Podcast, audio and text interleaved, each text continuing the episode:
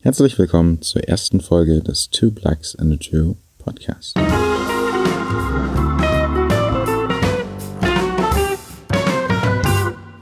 Ich bin Vincent.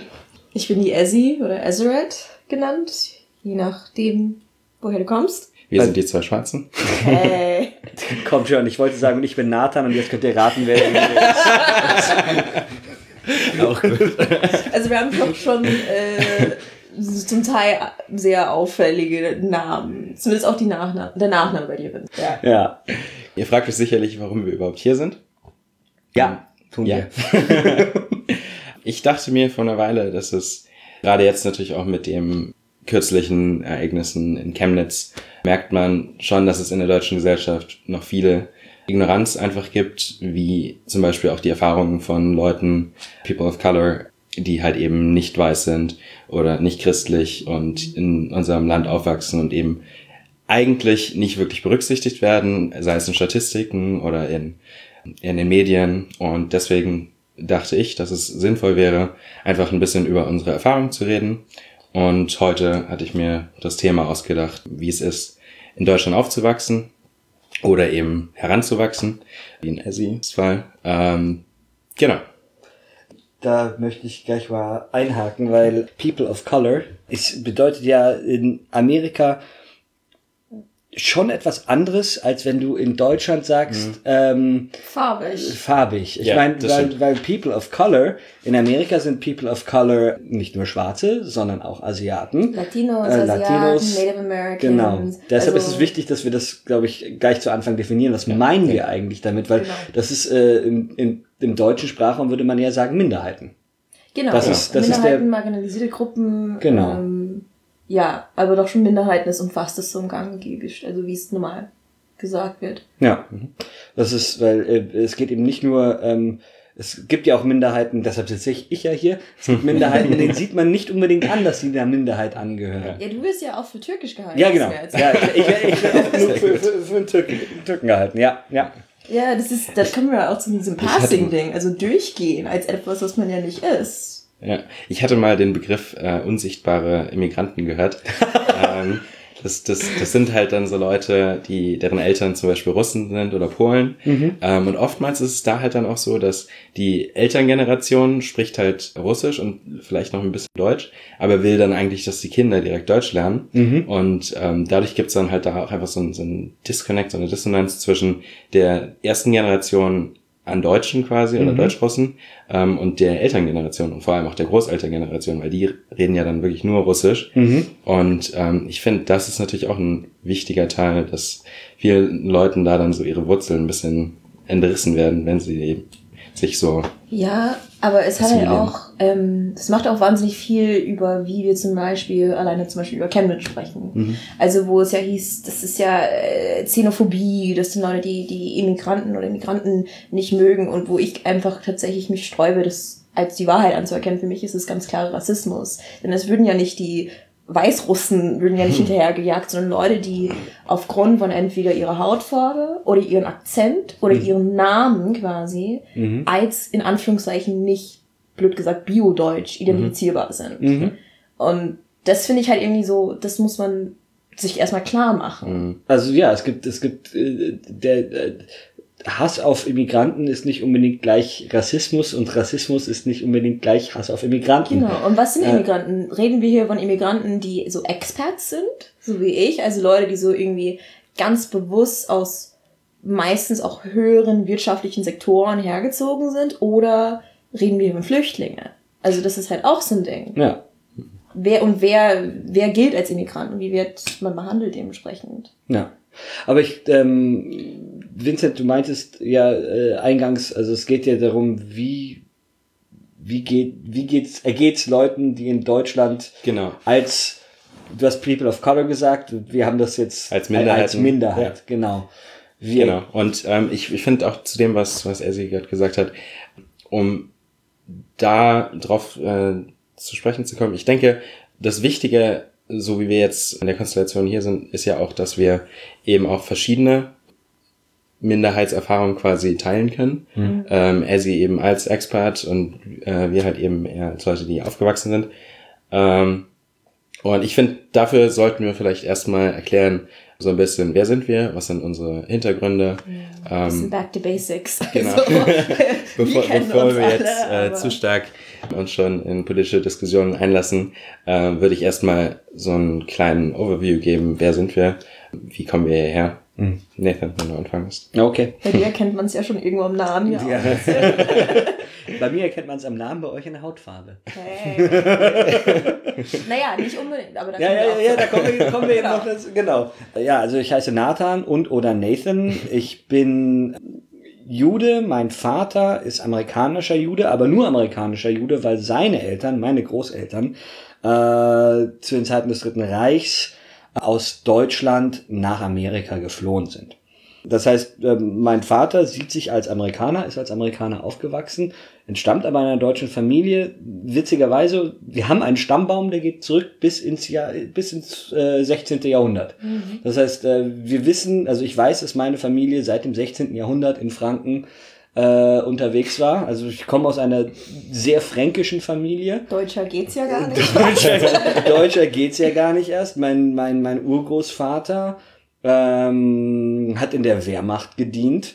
Noch vor äh, im Ersten Weltkrieg äh, war er äh, war mit unterwegs, war glühender Patriot.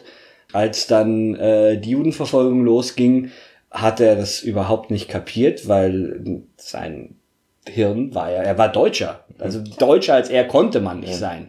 Ähm, und er, der hat das überhaupt nicht überrissen. Also, dass er jetzt plötzlich nicht mehr deutsch sein soll. Mhm. Und äh, ja, also die Familie ist äh, dann nach Amerika geflohen. Und ähm, mein Vater ist mit 18 zurück nach Deutschland gekommen. Ähm, seitdem lebt er auch in Deutschland. Hat immer noch einen Akzent, was sehr lustig mhm. ist. Also der, die und das verwechselt er immer noch. Das kriegt man ähm, aber auch nie raus. Also es ist so wahnsinnig. Du musst es halt also, Mein, mein Vater versucht das gut seit 25, 26 Jahren. er hat das auch noch nicht. Yeah. Ja. Ja, und äh, ähm, äh, deine Mom? Meine Mutter ist übergetreten zum Judentum, als er meinen Vater geheiratet hat. Und sie kommt aus Deutschland. Und mein, meine Mutter kommt aus Deutschland. Äh, ist auch, und das ist dann äh, preußischer Adel. Ähm, so ein kleiner Brag. ja, ein, einfach zum Thema, ähm, ich finde es halt immer wieder witzig, wenn halt diskutiert wird, ja, die echten Deutschen und bla. Und ich frage mich mhm. immer, was ist denn echt Deutsch? Yeah. Das, das, das kommt bei mir immer wieder hoch. Mhm. Ähm, was ist denn wie, wie, Deutsch, wie deutsch muss man sein, um deutsch zu sein?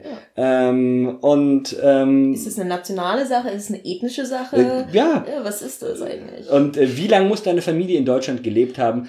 Ähm, äh, also ich meine, weil jeder ist irgendwann mal irgendwo hingezogen. Mhm. Ne? Und das heißt, wir sind eigentlich alles Kenianer. So ist es. Ja, aber das ist äh, so viel erstmal zu meinem Hintergrund, bevor ja. wir das. Äh, aber eine Frage für dich, Nathan. Ja. Ähm, wenn du sagen würdest, ich bin Nathan und ich bin, also quasi mhm. welchen Identitätspunkt wie würdest du es auffassen? Würdest du sagen, ich bin Deutscher, ich bin Jude, ich bin ein Mann oder wo würdest du eine Priorität geben? Oder? Ähm, ich würde immer sagen, ich bin deutscher Jude. Ähm, obwohl ich mit dem Judentum eigentlich nichts am Hut habe. Glaubensmäßig bin ich Atheist.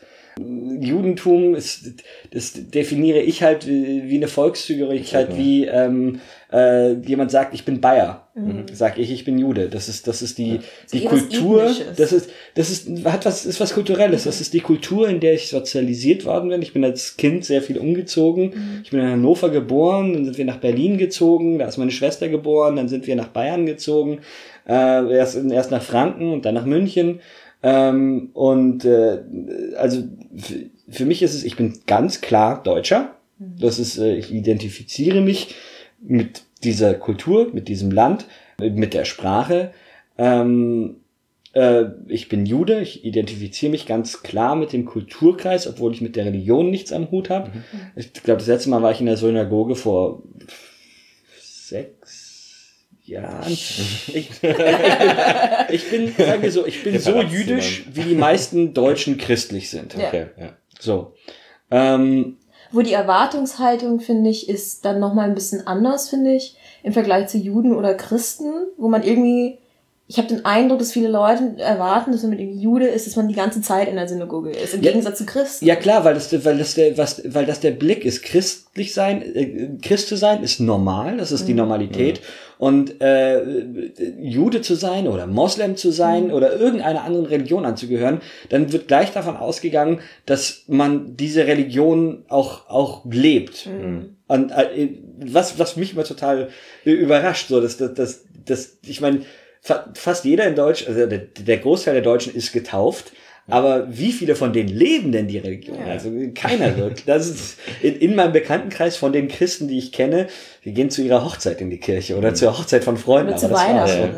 Ja. Aber gehst du dann damit auch äh, offen um im Sinne von, also wenn dich, wenn du jemanden kennenlernst, bist du direkt, äh, sagst du direkt, du bist Jude oder machst Ähm, du da sowas eher? Also ich dann mach, für ich mach nicht Hallo Nathan, ich bin Nathan, ich bin Jude. ähm, Und ich glaube, viele Leute checken auch gar nicht den Namen. ah, Also- doch, doch, doch. Also Ja? die, die Frage kommt immer wieder. Das ist, ich tue mir immer schwer mit der Frage umzugehen, weil ihr, ihr kennt das sicher auch. Ähm, ihr werdet gefragt, wo, woher kommst, du du denn? Woher kommst du wirklich? Woher kommst du denn? Das ist so eine schwierige Frage, weil ähm, ich, das ist eine Frage, die ich manchmal auch stelle, Mhm. ähm, weil es mich äh, wirklich interessiert, weil ich gerne einfach Und es bei Leute. dir nicht um Ausgrenzung geht. Äh, Es ist, es ist, glaube ich, ich glaube, bei, bei den meisten Deutschen ist es auch keine Ausgrenzung. Es ist, es ist, äh, es ist was, was, was, ähm, ich finde, es ist was Unschuldiges und aus dem Unwissen geboren einfach. Das ist, dass man sich durch die Frage ausgegrenzt fühlen kann. Das ist denen nicht bewusst. Ähm, Ja, ja. Ich meine, die meisten Leute, wenn du den, einem Thomas begegnest und frag, äh, den würdest du nicht fragen, ja, woher kommst du denn? Woher kommst du wirklich? Er heißt, wer heißt, er heißt Thomas und wir sind in Deutschland. Er wird also aus Deutschland kommen. Das ist Aber, aber komischerweise, wenn man, weil ich, ich mache das irgendwie gerne, wenn ich halt gefragt werde, ja, wo kommst du her? Äh, sag ich Berlin. Ähm, und, dann, und dann sind die Leute in den seltensten Fällen zufrieden damit. Ja. Ähm, und ich, ich drehe dann meistens den Spieß um und sag halt, okay, ja, wo kommst du denn her? Das würde ich dich ja auch nicht einfach fragen. Und lustigerweise, die meisten Leute sind dann so, ja, was, ist doch eine ganz normale Frage, würde ich auch beantworten, aber irgendwie, genau, wie du sagst, es wird, es fehlt manchen Leuten da dann so die Sensibilität, um zu merken, okay, das, die Person kann sich dadurch ausgegrenzt fühlen. So, du musst es rechtfertigen. Hast du manchmal das Gefühl, dass du das irgendwie rechtfertigen musst? Die, also jedes Mal, wenn die Frage kommt, ist das Gefühl da. Klar, jedes Mal, wenn ich sage, ich heiße Nathan und dann, dann kommt er, ja, wo kommst du her? Oder ganz oft auch, äh, wo kommst du her? Weil du siehst so, die, die sagen dann nicht, du Genau, siehst so, so also du heißt nicht- ausländisch aus, sondern Ja. sie sagen, ähm, ah, äh, wo kommst du her? Weil du siehst so, die führen den Satz nicht zu Ende. Also da die muss man das. auch dazu sagen kurz, weil das ist ja kein Video hier. Nathan, ich würde als weißer Mann beschreiben, mit dunklen Haaren und einem dunklen Ich Bart. würde sagen, wir können noch ein Bild dazu einfach. Ja, genau. Also dass Leute sich was vorstellen können. Also du bist jetzt nicht blond-blauäugig. Nee, genau. genau. Ähm, nee, aber das ist eben, klar, das Gefühl ist jedes Mal da, Mhm. dieses ausgegrenzt fühlen. Aber ähm, jetzt, wo ich gerade drüber nachdenke, ich mache das äh, bei, bei Gesprächspartnern auch immer. Wenn ich einen Akzent höre, sage ich, Ja, du kommst ja. aus Schwaben, oder? Mhm. Ähm, äh, aber nicht, nicht bewusst, um den Spieß umzudrehen. Ich finde das witzig, dass du das machst. Ich glaube, ich werde es in Zukunft auch machen. ähm, es ist, das ist gut, das gefällt mir. ähm, nee, aber ähm, ich finde, jeder, ich finde einfach, dass man über, über diese, über Unterschiede schön ins Gespräch kommen kann. Weil ich meine, ja. das klassische Smalltalk-Ding ist ja, was machst du beruflich? Oder was Ja. studierst du? ähm, und ich finde ein, wo kommst du her, kann ein genauso unschuldig sein, das kann ein interessantes Gespräch äh, erzeugen. Voll. Also, und es sagt äh, auch meistens viel aus. Denn woher, woher und von wem du kommst, beeinflusst der einen eigentlich Mhm. total. Und auch seine Lebensentscheidungen auch. Genau. Und äh, ich, ich finde, also ich, weiß, dass ich äh, dann dieses, diese Gefühle ausgegangen ich, ich, ich weiß nicht, es, es ist nicht so, als ob ich mich angegriffen fühle, aber doch, das ist so leicht dieses, wo kommst du her? Ich fühle mich angegriffen, weil äh, ich das Gefühl habe, der, der, mein Gegenüber ähm, meint damit, ich gehöre nicht hierher. Aber gleichzeitig glaube ich auch, dass es eine Überreaktion ist. Weil einfach oft diese Frage sehr unschuldig gemeint ist, dass da ein ehrliches Interesse dahinter steht. Steckt, Ja. weil ich, Es ist Ich- sehr unschuldig gemeint, aber ähm, ich finde, da muss man, und das ist halt auch so ein Ding, das kann man nirgends so festlegen, so ist es unschuldig oder nicht unschuldig. Ähm, das ist definitiv meistens eine Ignoranz bezüglich, wie das wirken kann. Aber man hört manchmal schon raus, i- ob es wirklich, und deswegen habe ich vorhin gefragt, so empfindest du das manchmal so als, als aus, so Ausgrenzungsversuch, weil ich persönlich höre das manchmal raus. Und so ganz bewusst, so, das fragst du, weil du willst, du willst dir sicher sein, dass ich ja nicht dazugehöre zu, zu was auch immer, zur Mhm. Gruppe. Und dann werden sie immer Ich überrascht. denke halt, manchmal kann die Frage auch einfach, und so ging mir das, ähm, will ich später glaube noch ein bisschen mehr zu erzählen, ging es mir halt auch als Kind oftmals so, ähm, dass es da dann wirklich auch für mir so wahrgenommen äh, wurde, wie du sagst, so wie so ein Ausgrenzungsversuch, weil letztlich, wenn meine ganze Erfahrung einfach nur ist, zum Beispiel, ich äh, habe in Berlin gelebt und ich dann aber trotzdem auf meinen Phänotyp reduziert werde oder Mhm. halt je nachdem, wie, oder dass ich nicht quasi biodeutsch, wie er sagt, äh, aussehe, ähm, dass ich dadurch dann mich rechtfertigen muss für einen, eine Herkunft, mit der ich eigentlich gar keine, so, äh, keine Beziehung, zumindest zu dem Zeitpunkt hatte. Mhm. Ähm, und das ist, ich finde gerade auch für, für äh, Jugendliche oder Kinder halt sehr schwierig, weil man da dann noch nicht so wirklich die, die Nuancen wirklich äh, äh, gesehen hat ähm, und das halt wirklich sich damit auseinandersetzen konnte. Ähm, zum Beispiel, also mein Vater, Ja, um, komm, mir- um jetzt, um jetzt genau, Wer bist Ähm, du eigentlich? um die Einleitung jetzt zu Ende zu führen. Genau, ich bin Nicht Vincent. zu Ende, es hört bei dir nicht auf, wir haben noch Essie. Okay, weiter, weiter, zu führen. Verzeihung. Ähm, genau, nee, ich bin Vincent. Ich bin in Berlin aufgewachsen und Geboren. Ähm, geboren auch, ja. Sagen wir äh, mal so, ich bin hier der einzige Ausländer am Tisch. Genau, mein Vater ist äh, Nigerianer. Und es ist interessant, weil ich sage meistens, mein Vater ist Nigerianer, ich sage selten, ich bin Nigerianer. Ähm, Ist dir gerade aufgefallen, dass du bei, beim Vater als Nigerianer leiser geworden bist auf das Wort Nigerianer? Du hast auch ein bisschen Echt? genuschelt. Mhm. ja. Vincent, Oh, so oh. Psychoanalyse. Das heißen? Ja, mein Vater ist Nigerianer. Genau, der ist vor puh, 26, 27 Jahren hergezogen und äh, hat dann meine Mutter kennengelernt und Die seitdem aus Berlin kommt? die aus Berlin kommt, genau. So wie du? Die sind, die sind kurz, kurz vor der Mauer, äh, bevor die Mauer aufgebaut wurde, so rum, äh, sind sie noch in Westen rübergezogen. Also sie ist in Wessi, ich bin in Wessi. Und ja, ich habe mich natürlich dadurch gerade in meiner Kindheit größtenteils als Berliner gefühlt und Mhm. nicht irgendwie als Afrodeutsch oder als Nigerianer oder Das ist ein Gefühl, irgendwas. das dir eher gegeben wurde, oder? Afrodeutscher. Afrodeutsch, genau, das ist eine Identität, die mir angewachsen wurde oder mir Aufgetragen ähm, wurde. aufgetragen wurde. Aber Ähm, du bist ja auch nicht um viele, also außer deiner Schwester, bist du ja auch nicht um viele Afrodeutsche irgendwie, hattest nicht sonderlich viel Kontakt, wenn ich das richtig nee, gar verstanden nicht. Also ich hatte in der, puh, jetzt muss ich überlegen, in der Grundschule, ich glaube in der dritten, vierten, äh, hatte ich einen äh, guten Freund, äh, der war auch Afrodeutsch. Aber ansonsten war ich dann auch am Gymnasium der einzige Schwarze Mhm. und ähm, ähm, ja, das war halt für mich immer mm, so ein Punkt, wo es auch keine wirklichen, ja, weiß nicht, Anker gab oder Anhaltspunkte, wo ich mich auch einfach mit einer, ähm, mit einer Gemeinschaft, wie zum Beispiel bei dir, auch identifizieren konnte. Nee, äh, ich wollte gerade äh, Okay. mit einhaken. Ja? äh, ich war immer der einzige Jude an der Schule. Okay. Ähm, oder der einzige Jude im Dorf. Ich meine, klar, mein, meine Geschwister gibt's auch. ähm, aber mein, mein Bruder ist dann auf Die nur Internat gegangen. Genau, die zählen nur halb. ähm, mein Bruder ist auf ein Internat gegangen. Ähm, aber es war dann immer, auf, egal auf welcher Schule ich war, ich war der einzige Jude auf der Schule. Mhm. Und das, äh, ich meine, man sieht's mir nicht an.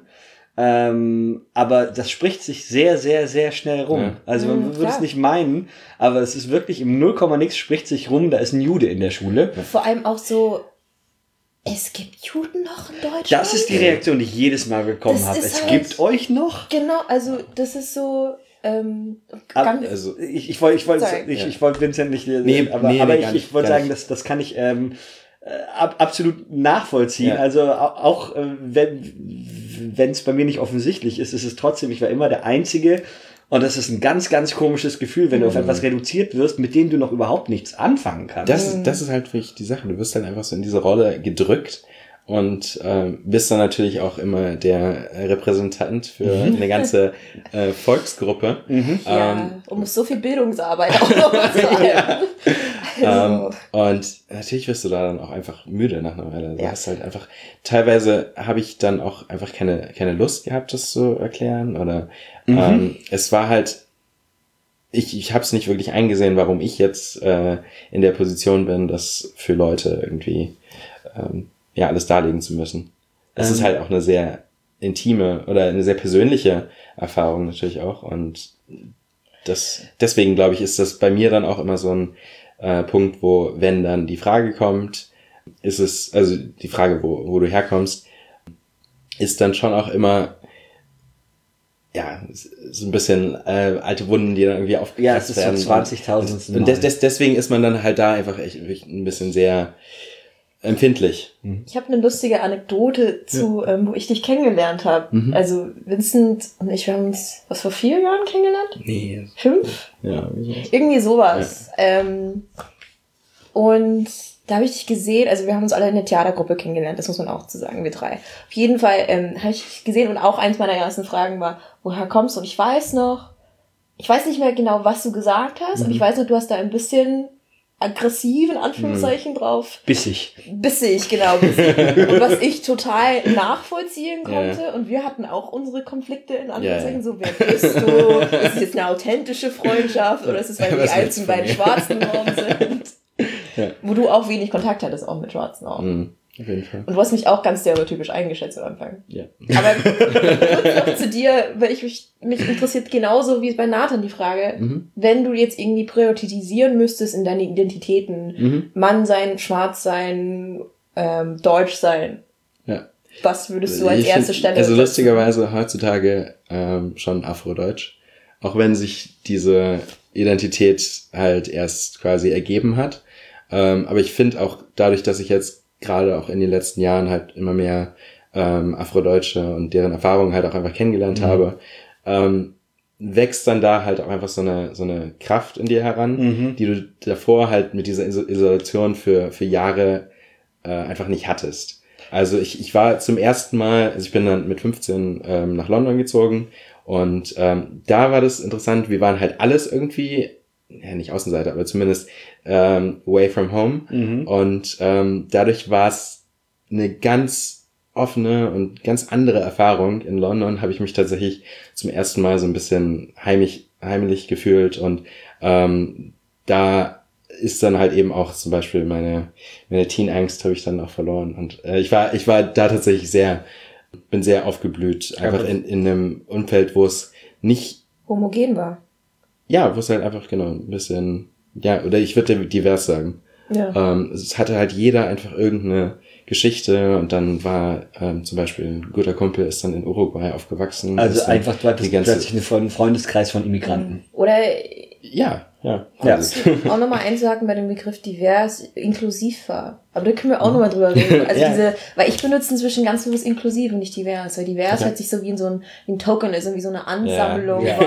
Okay, we got one of each. We got, genau. we got a woman. Aber inklusiv halt In, Inklusiv heißt halt, uh, every freak is welcome. Genau, ne? Und das ist mir inzwischen irgendwie viel, und ist auch emotionaler. Ja. Mhm. Ähm, ich, mir ist gerade vorhin noch eine Frage mhm. gekommen. Ähm, weißt du, wann dir bewusst geworden ist als Kind, dass du anders bist? Uff. Mit anders meinst du auch?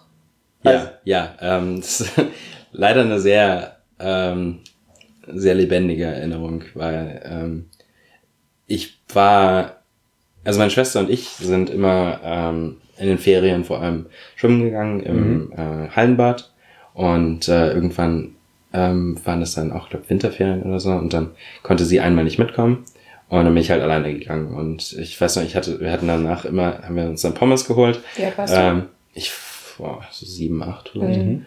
Ähm, ne, wobei ich ein bisschen, ein bisschen älter sein, vielleicht acht oder neun. Und ähm, genau, meine Schwester ist vier Jahre jünger als ich. Und ähm, genau, dann war ich halt schwimmen und äh, bin dann gerade oder wollte dann gerade in den Bus steigen, um nach Hause zu fahren.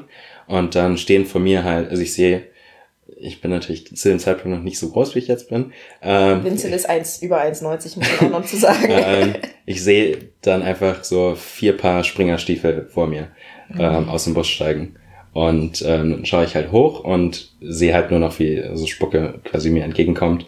Ähm, und es war schon krass. Ich habe natürlich auch direkt angefangen zu, zu heulen und ich, ich war wirklich aufgelöst, weil ich halt einfach nicht verstanden habe, so, warum, warum spucken mich jetzt einfach wildfremde Leute an? Was, mhm. was habe ich denen getan? Mhm. Das, oder was ist falsch mit mir? Dass, mhm. dass, als Kind kann man das dass gar ich hier irgendwie, keine Ahnung, ähm, so gedemütigt werden mhm. muss oder womit habe ich das verdient? Und ich hatte Glück, dass meine Mutter halt wie komplett zufälligerweise in dem Bus saß. Ähm, sie hat die, das leider nicht mitbekommen, aber ähm, ich habe sie dann halt gesehen und äh, bin natürlich direkt zu ihr und sie hat mich getröstet und es war alles. Also es war natürlich auch, ist für mich ein sehr wichtiger Teil, mhm. der die Erinnerung natürlich da dann auch rettet, wenn man das so sagen kann, dass sie dann auch direkt gesagt hat, hey, das ist nichts, was mit dir falsch ist, sondern das ist mit denen falsch und das sind halt einfach, ja, hat mir erklärt, was Nazis sind. Und das war schon eine sehr, ja, sehr lebendige ähm, Erinnerung. Und das war wirklich, ich glaube, einer der Punkte, wo ich gemerkt habe, so, es gibt einfach Leute, die mich quasi grundlos hassen, einfach weil ich bin. Mhm. Und das war schon und das sind Narrative oder Narrativ, den man halt leider zu oft hört. Ja. Vor allem einfach so Gewalt gegenüber Kindern ist halt einfach, also ist halt einfach auch erschreckend. Mhm. Das, dass du halt nicht so, also ein Kind, ein Kind und vor allem, du kannst ja nichts dafür, ja. nicht, dass du was dafür könnte, sollen könntest, aber, Gott, mein Deutsch. Aber der Punkt ist halt einfach, es ist, es ist halt scheiße. Aber was halt, ähm, ich habe halt die Frage gestellt, weil ich es in, interessant finde, dass ich, ähm, ich weiß noch ganz genau, dass ich als Kind Unterschiede nicht gerafft habe. Ja. Also die haben für mich nicht existiert. Ja. Also ähm, ich, habe die Story schon mal erzählt, aber ich erzähle sie immer wieder, erzähle sie immer wieder gerne. Ich war als Kind fest davon überzeugt, ähm, dass ich, ich habe ziemlich viele Muttermale, ziemlich mhm. viele Leberflecken. Ich war fest davon überzeugt, dass die irgendwann mal größer werden und ich irgendwann mal schwarz werde, weil mein Vater Amerikaner ist. mein Vater ist nicht schwarz, aber er ist Amerikaner. und das Bild, was man den Amerikanern genau. natürlich hatte damals genau. in den 80er, 90er. Für, für, mich war Amerikaner ist gleich schwarz. Michael also Jordan wer, und so weiter. Und deshalb habe ich diese ganzen Punkte und irgendwann werde ich auch schwarz ja, sein. Klar. Aber das ist das, das, Reverse das, Michael das habe ich noch ganz genau im Kopf. Ähm, dass, dass ich diese Unterschied, also ich habe dieses, dieses äh, ich meine, ja, Kids are truly colorblind. colorblind. Mhm. Ich meine, ja. äh, Kinder lernen Rassismus. Ja, voll. Das ist, ich hatte ein ähnliches Erlebnis wie du übrigens. Das war mir, mir waren die Unterschiede auch nicht bewusst, bis mir jemand in der Grundschule gesagt hat, äh, äh, wieso, was, was? Ich dachte, ihr seid alle vergast worden. Wieso bist du nicht vergast? Ähm, Und das hat er wahrscheinlich von seinen Eltern. Oder genau. Ja, aber das ist so, dass man erst so eine Erfahrung machen muss, um den Unterschied zu checken. Gut, aber äh, jetzt haben wir beide über uns gequatscht. Jetzt ja. ist Essie dran. Essie war schon viel dran. Ich habe sehr viel eingehakt. Hey, ja, aber woher kommst du? Also, äh, okay. Woher kommst du eigentlich? woher komme ich eigentlich? Okay, das ist bei mir, ähm, ich reagiere eigentlich fast nie aggressiv darauf. Zumindest nicht bei dem ersten, naja, bei der Frage, weil es bei mir tatsächlich wahnsinnig komplex ist und zumindest in Deutschland mhm. auch sehr gerechtfertigt ist, auch irgendwo. Ähm, genau, also man hört ein bisschen meinen Namen. Ich heiße eigentlich Ezeret. Und ähm, mein Vater kommt aus der Elfenbeinküste, ähm, ist noch im letzten Jahr der französischen Herrschaft geboren. Und das ist ein sehr wichtiger Punkt, dass ich da einen sehr, ähm, sehr emotionalen Zugriff oder Verständnis zum, was heißt Kolonialismus, was heißt Postkolonialismus, gibt es das überhaupt auch hab und das beeinflusst auch mich und wie ich durch die Welt gehe. Ähm, und meine Mutter ist ähm, Afroamerikanerin aus Detroit. Ähm, und die haben sich dann ja, irgendwann 80er, 90er kennengelernt und dann gab es mich. Man muss halt bei meiner Mutter dazu sagen, ähm, obwohl sie offiziell schwarz ist, und damit offiziell meine ich auf ihren Geburtsurkunde steht das auch drauf. Sie ist sehr, hm. sehr, sehr in den USA steht alles drauf, Honey. In der USA. Bei Nana schaut mich gerade verwundert an. Äh, ich glaube, bei meiner Mutter, also bei mir steht African American drauf, bei meiner Mutter steht, glaube ich, noch Negro drauf. What? Weil die ist in den 60ern geboren, die ist in eins der letzten Jahre Moment, geboren. ist es heutzutage immer noch so, dass auf Nee, also seit, den, seit Martin Luther King quasi Okay. ist es geändert. Okay, bei mir okay, steht. African American Ja. und meiner Mama steht, glaube ich, noch Negro drauf. Also 60er Jahre. Aber bei dir steht African American. Ja, ja, das das steht, das steht immer noch im ja, Geburtstag. freilich steht's drauf. Bei dir würde wahrscheinlich weiß stehen. Ähm, aber da, Aber- das finde ich, das finde ich ab. Also- es, natürlich. Also, nur, nur zur Info, Nathan und ich schon gerade entsetzt. also ich meine, das ist wie zum Beispiel, wenn, wenn jetzt bei uns im Pass die Religion drin stehen Ja. würde. Das geht, das geht ja, einfach aber gar Deutschland nicht. hat auch ein ganz anderes ähm, Verständnis von Ethnie oder Rasse gar. Diesen Wort will man ja auch in Deutschland gar nicht in Mund nehmen, aber Race in den Habe ich aber neulich auch gehört, dass Rasse äh, wohl schon noch ein Begriff ist, der in Deutschland relativ häufig verwendet wird. Ja, aber irgendwie, das hat halt so eine ganz komische Nazi-Konnotation natürlich. Auf jeden auch. Das Fall. hat eine Nazi-Konnotation. Also äh, Rasse wird eigentlich, Nur noch Rasse für wird in Hunden Deutschland, benutzt. genau, bei Hunden, aber sonst, äh, Um das einfach vom Tisch zu, äh, zu räumen. Also unsere Anatomie ist komplett die gleiche. Ähm, und die Unterschiede zwischen Menschen sind nicht groß genug, als dass man von verschiedenen Rassen reden könnte. Aber Eugenics, ähm, also quasi Rassentheorie, die wirklich nicht nur auf Deutschland beschränkt ist, das muss man ganz klar sagen, ähm, das lebt noch. Und ich glaube, ich Ja. als Amerikanerin begreife das ein bisschen anders als Deutsche, weil bei uns in der USA, also Race ist immer ein Topic. Ja. Race ist, ist in jeder Interaktion. was ich übrigens total absurd finde. Ist total absurd, aber es ist nun mal so. Also in der USA zum Beispiel bin ich schwarz, ich bin African American. Äh, Vincent, du auch. Und Nathan, du bist nicht weiß, du bist Jude. Da macht man halt auch nochmal den Ich Unterschied in weiß. USA. Und das, das verstehe ich übrigens nicht, äh, warum die Amis, für die Amis Juden nicht weiß sind. Ich meine, weißer als Juden kann man auch nicht sein. Sein. also das ist, äh, aber das hat halt auch noch historische äh, äh, Begründungen, vor allem halt mit dem Influx von Flüchtlingen aus Europa. Also wo man halt so als äh, weiß, weiße Christen, vor allem Protestanten, halt nochmal den Unterschied machen wollte zwischen normal weißen Anführungszeichen und jüdisch weiß. Also da kam halt auch die unterschiedliche Begrifflichkeit her. Ähm, nur mal klarzustellen, ich finde es nicht gut. Aber deswegen habe ich viel weniger ein Problem, über Rassismus und Race zu sprechen und Rasse. Für, ähm, auf jeden Fall, ähm, genau, kurz. Also, ich, ich finde, so- genauso wie man jetzt im Englischen äh, Person of Color sagen kann, für Minderheiten würde ich Race eigentlich eher übersetzen mit Ethnie. ja, Weil genau. Das, ich ich finde halt, der Begriff Rasse im Deutschen hat natürlich die, äh, die Konnotation ähm, eben äh, der Nazi-Zeit. ich finde im Englischen hört sich genauso krass Ich- ich find- ja, das, geht- geht mir genauso. Das ist ein Begriff, der einfach gar nicht geht, weil er einfach falsch Ja, ist. es- also bei mir zieht sich wirklich alles zusammen, wenn ich äh, auch im Englischen das Wort Race Ja. höre. Bei mir nicht. Bei Außer wenn es um Car Race geht. Da geht's. Ja, das ist auch noch was Auch da, also, Nee, aber, ähm, also NASCAR, uh. Weil, aber ich muss auch ganz sagen, also wenn ich den Begriff Rasse auf Deutsch in den Mund nehme und was ich manchmal ganz bewusst tue, auch nochmal um Leuten ähm, die Ernsthaftigkeit nochmal klar zu machen und dass die Sachen real sind. Aber da kommt mir so eine ganz krasse so Nazi-Drittes Reich-Konnotation, also auch emotional irgendwie. Und wenn ich Race sage, habe ich da sehr wenig negative Emotionen, weil es einfach, und ich sag nicht, dass es gut ist, sondern es ist halt einfach was Alltägliches. Das ist halt die amerikanische Sozialisierung. Genau, das der Umgang mit dem Begriff. Eben. Aber auf jeden Fall, genau, also ich bin wirklich im, in Anführungszeichen, reinsten Sinne des Wortes African American. Und Also das- reinrassig, ja. Äh, Total rassisch. Hey. Nee, ich bin eigentlich das totale Matt. Also ähm, für Leute, die uns auch nicht sehen, ähm, bei mir ist auch äh, insofern komplex, weil, weil meine Mutter so hell ist. Also sie kann im Winter als weiß durchgehen. Du hast noch nichts über. Äh, doch, doch, genau. Du hast gesagt, deine Mutter ist geboren als. Äh, Genau, also ihre Mutter zum Beispiel schaut aus wie ich. Ihre Mutter, meine Großmutter ist eindeutig schwarz. Keine Sprache. Aber meine Mutter wiederum, je nachdem wo sie ist und welche Jahreszeit, checken hauptsächlich weiße Leute nicht, dass sie nicht, sie checken es nicht, dass sie nicht weiß ist. Also sie kann in vielen Geschäften reingehen und Leute interagieren mit ihr so, als wäre sie eine weiße Frau. Und das kann ich insofern zum Beispiel gründen. Es gibt eine Geschichte, da war ich anscheinend zwei Jahre alt und Mama war mit mir irgendwo in Michigan, also im Bundesstaat, wo wir herkommen, äh, im Einkaufszentrum. Und ich so um zwei Jahre, so ein Rundtürken, anscheinend so ein nettes Kleidchen, mit einem kleinen Afro. Ähm, und da kommt so eine weiße Blondine zu meiner Mom und sagt, oh, she's so cute. Und spricht halt mit meiner Mama das Reden an und fragt halt über mich. Und dann tätschelt mich so ein bisschen an, wie man halt mit Kindern macht, eigentlich irgendwie so ein bisschen. Ist auch intrusives, aber ist eine andere Sache.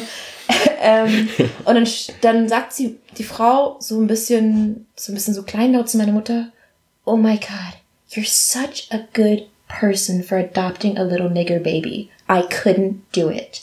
God bless you. Und geht dann weg.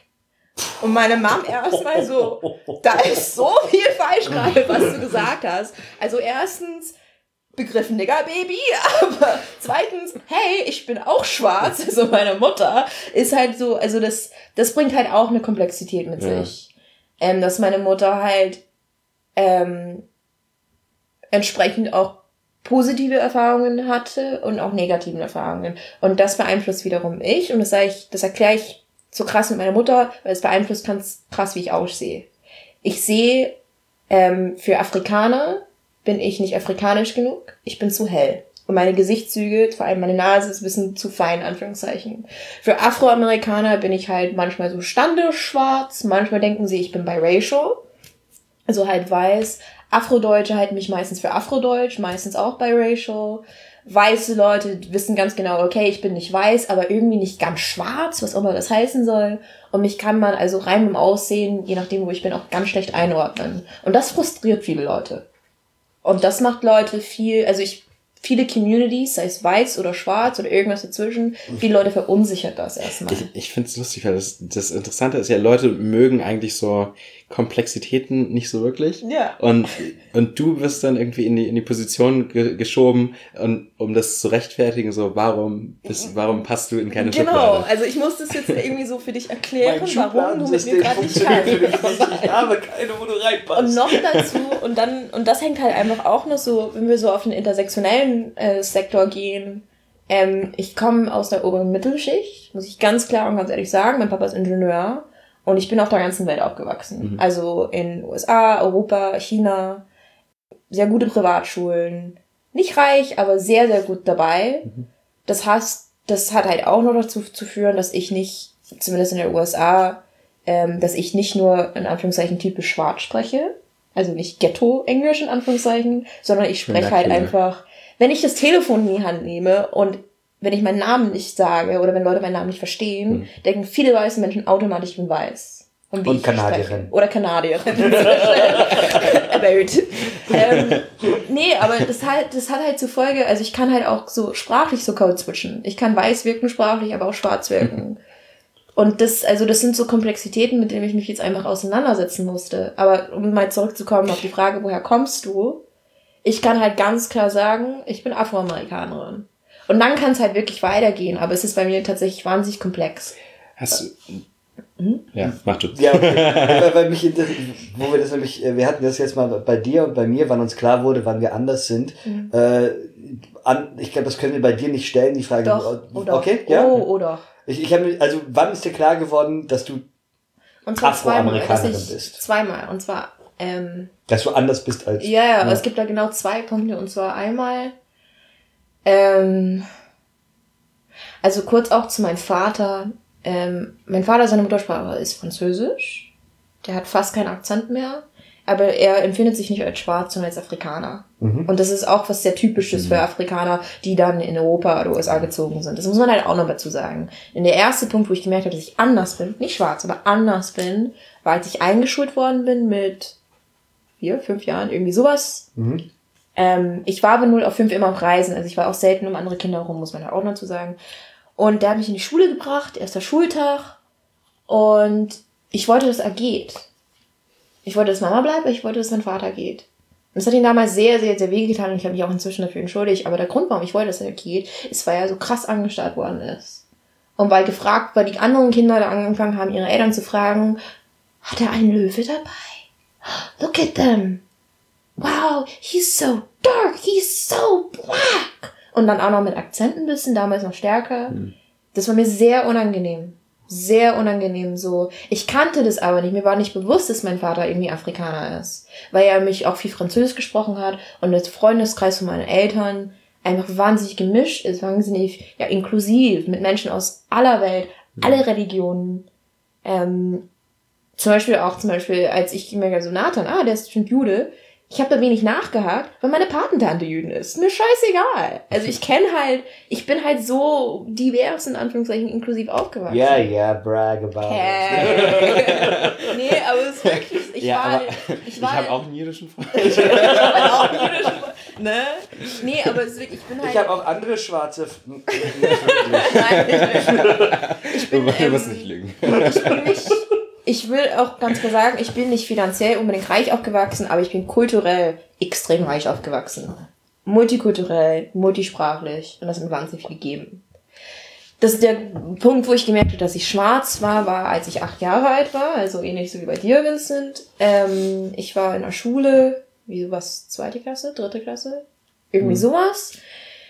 Und ähm, ich hatte da so zwei Zöpfchen gemacht gehabt von meiner Mama und da hat mich so ein weißes Mädchen, ich hab die gar nicht mehr vor Augen, aber ich weiß, die war weiß, hat sie so in meine Haare gefasst, so, Why are your hair so dry? Why is it so curly? It's so ugly. Und ist dann wieder gegangen. So auf dem Schulhof. Ich bin nach Hause gegangen und habe Mama gefragt so, wieso habe ich eigentlich eigentlich nicht diese super silkigen, du kannst mit den Fingern durch, glatte Farrah Fawcett äh, Haare. Und dann hat sie so ganz klar, die hat mich irgendwie richtig schockiert angeguckt, so, cause you're black, honey. und ich so, hä? Well, cause you're black. Und ich hab das, ich hab das nicht einordnen können. Und dann würde mir quasi bei meiner Mutter und bei meinen, und meiner Oma auch den sogenannten Talk gegeben, also wer du bist und wie du gesehen wirst. In der USA vor allem. Du bist nicht Mensch, du bist schwarz. Und das hat Konnotationen. Und das bringt Gefahren mit sich. Und egal, was du tun musst, du wirst immer zwei, zweimal besser sein. Du musst immer höflicher sein wie alle anderen. Du darfst dich nicht aufregen. Und ja, du wirst komisch angeschaut und deine Haare sind nicht so angeblich so schön wie alle anderen. Deswegen musst du dich so auf die Art und Weise präsentieren. Also schwarz sein und was das heißt, als es mir klar geworden ist, würde mir dann auch ganz klar gesagt, was es dann heißt in der USA. Und Ich- das war auch nochmal so krass. Also ich habe halt nichts, ich habe, bis ich dann Teenager war, hatte ich eigentlich keine so sehr eindeutige rassistische Erfahrungen seitens Weiße gemacht. Seitens Schwarze schon. Und dann kommen wir zu dem Thema Colorism. Colorism, für alle, die es nicht kennen, geht mal auf Wikipedia, da gibt es einen wunderschönen Artikel dazu. Äh, Colorism ist quasi in Anführungszeichen eine Subkategorie beim Rassismus. Und ähm, das heißt effektiv, desto heller du bist als Schwarzer, desto schöner in Anführungszeichen giltst du, desto intelligenter giltst du, ne, desto weißer du bist quasi, desto dunkler du bist, desto dummer bist du angeblich, desto hässlicher bist du angeblich. Das heißt, ich als Person, die irgendwie so mittendrin ausschaut, ich würde von vielen ähm, sehr schwarze Menschen, also von der Hautfarbe her, würde auf mich reagiert schon auch als Kind so, who does this bitch think she is? Also da, wo viele Leute dachten, ich empfinde mich besser, weil ich heller bin. Und mit vielen helleren Schwarzen, wo es auch viele in meiner Familie gibt, also mütterlicherseits ist es echt so 50 Shades of Black, irgendwie, ähm, wo auf mir runtergeschaut worden ist, denn ich sehe ja doch schon irgendwo eindeutig afrikanisch aus. Und auch je nach Jahreszeit. Also in, inter, so interessanter, oder? Das ist Weil inter- unfassbar. interessant, interessanterweise ähm, habe ich vor kurzem einen, äh, einen Vorfall mit Colorism zumindest mitbekommen, der genau andersrum war. Also es war ein, ähm, war so ein Treffen, wie du, wie du weißt, von, äh, von Afrodeutschen. Und äh, dann hieß es so, ja, unter den Kindern gibt's leider Colorism. Ähm, und jeder denkt dann halt irgendwie quasi, dass die äh, helleren Kinder, oder das war zumindest bei den, bei den meisten Leuten dann direkt die Assoziation, dass die helleren Kinder irgendwie die dunkleren Kinder äh, sich drüber lustig machen würden, aber es war genau andersrum. Also es Ach, war, es war quasi so, dass weil ja eben jeder Afrodeutsch war oder jeder dunkel war, ähm, waren die Kinder, die dann halt eben zum Beispiel ähm, schon El äh, Kinder sind von Eltern, die zum Beispiel halb schwarz waren und dann äh, da nochmal halt der, Martin, der, der Vater oder die Mutter ähm, weiß waren, also die dann quasi nur noch ein Viertel schwarz waren, ähm, dass die Kinder dann natürlich teilweise schon so hell sind, dass sie, also im Deutschen würde man sagen, äh, als weiß gelesen werden. Mhm. Ähm. Genau. Ähm, und dass diese, dass sich über diese Kinder dann lustig gemacht wurde von Seiten der dunkleren Kinder.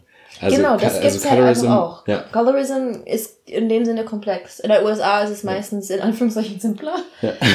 ähm, Aber dieses Phänomen hast du, also eine, einen Ausdruck von diesem Phänomen hast du, glaube ich, überall. Weil ich meine, auch im Judentum, ähm, Ja. voll, für orthodoxe Juden bin ich kein echter Jude, weil meine Mutter übergetreten ist.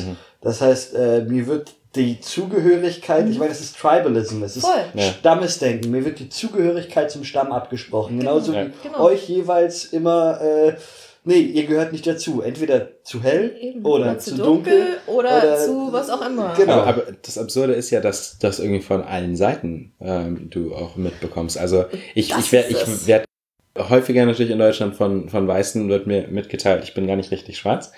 Ähm, was auch eine sehr interessante Dynamik ist. Aber, Aber- okay.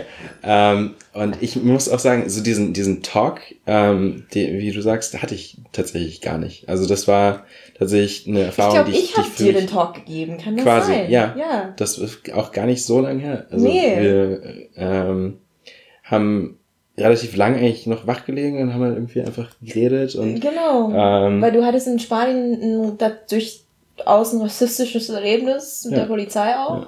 Und genau, also kurze Zusammenfassung, du würdest äh, Racial Profiling ist hier passiert in Spanien, lange Rede. also. Racial Profiling ist äh, ähm, wo man aufgrund tatsächlich von seiner Nicht-Weiß-Sein wirklich von der Polizei oder staatlichen Institutionen halt auch rausgepickt wird. Und Leute, bevor ihr sagt, boah, nein, der übertreibt, nein, Leute, das gibt's. Googelt bitte, glaubt einfach dran. Dann, und dann, als es dir passiert ist, weiß ich noch, wie du das nicht wirklich einordnen konntest, auch emotional. Und dann habe ich dir, Ja. dann habe ich dich, habe ich dich hingesetzt, so Kind. du bist ein schwarzer Mann. Was halt bei dir auch komplex ist, dass Und- du jetzt, jetzt wo du älter geworden bist, auch männlich, das halt auch nochmal eine andere Dynamik auch ist. Aber es ist auch, ich meine, der Grund, warum der Talk nie kam, ist, äh, ist, ist für mich eigentlich eindeutig, weil mein Vater natürlich als nie als Minderheit aufgewachsen ist. klar, er ist Also er, Nigerianer, er, er, ist- äh, er ist Nigerianer und äh, ist natürlich umgeben gewesen von, von schwarzen Leuten und hatte ähm, nie wirklich sich mit seiner Ethnie im, in dem Sinne äh, auseinandersetzen müssen. Und ähm, das kam für ihn dann halt eben auch erst, äh, als er nach Deutschland gezogen ist.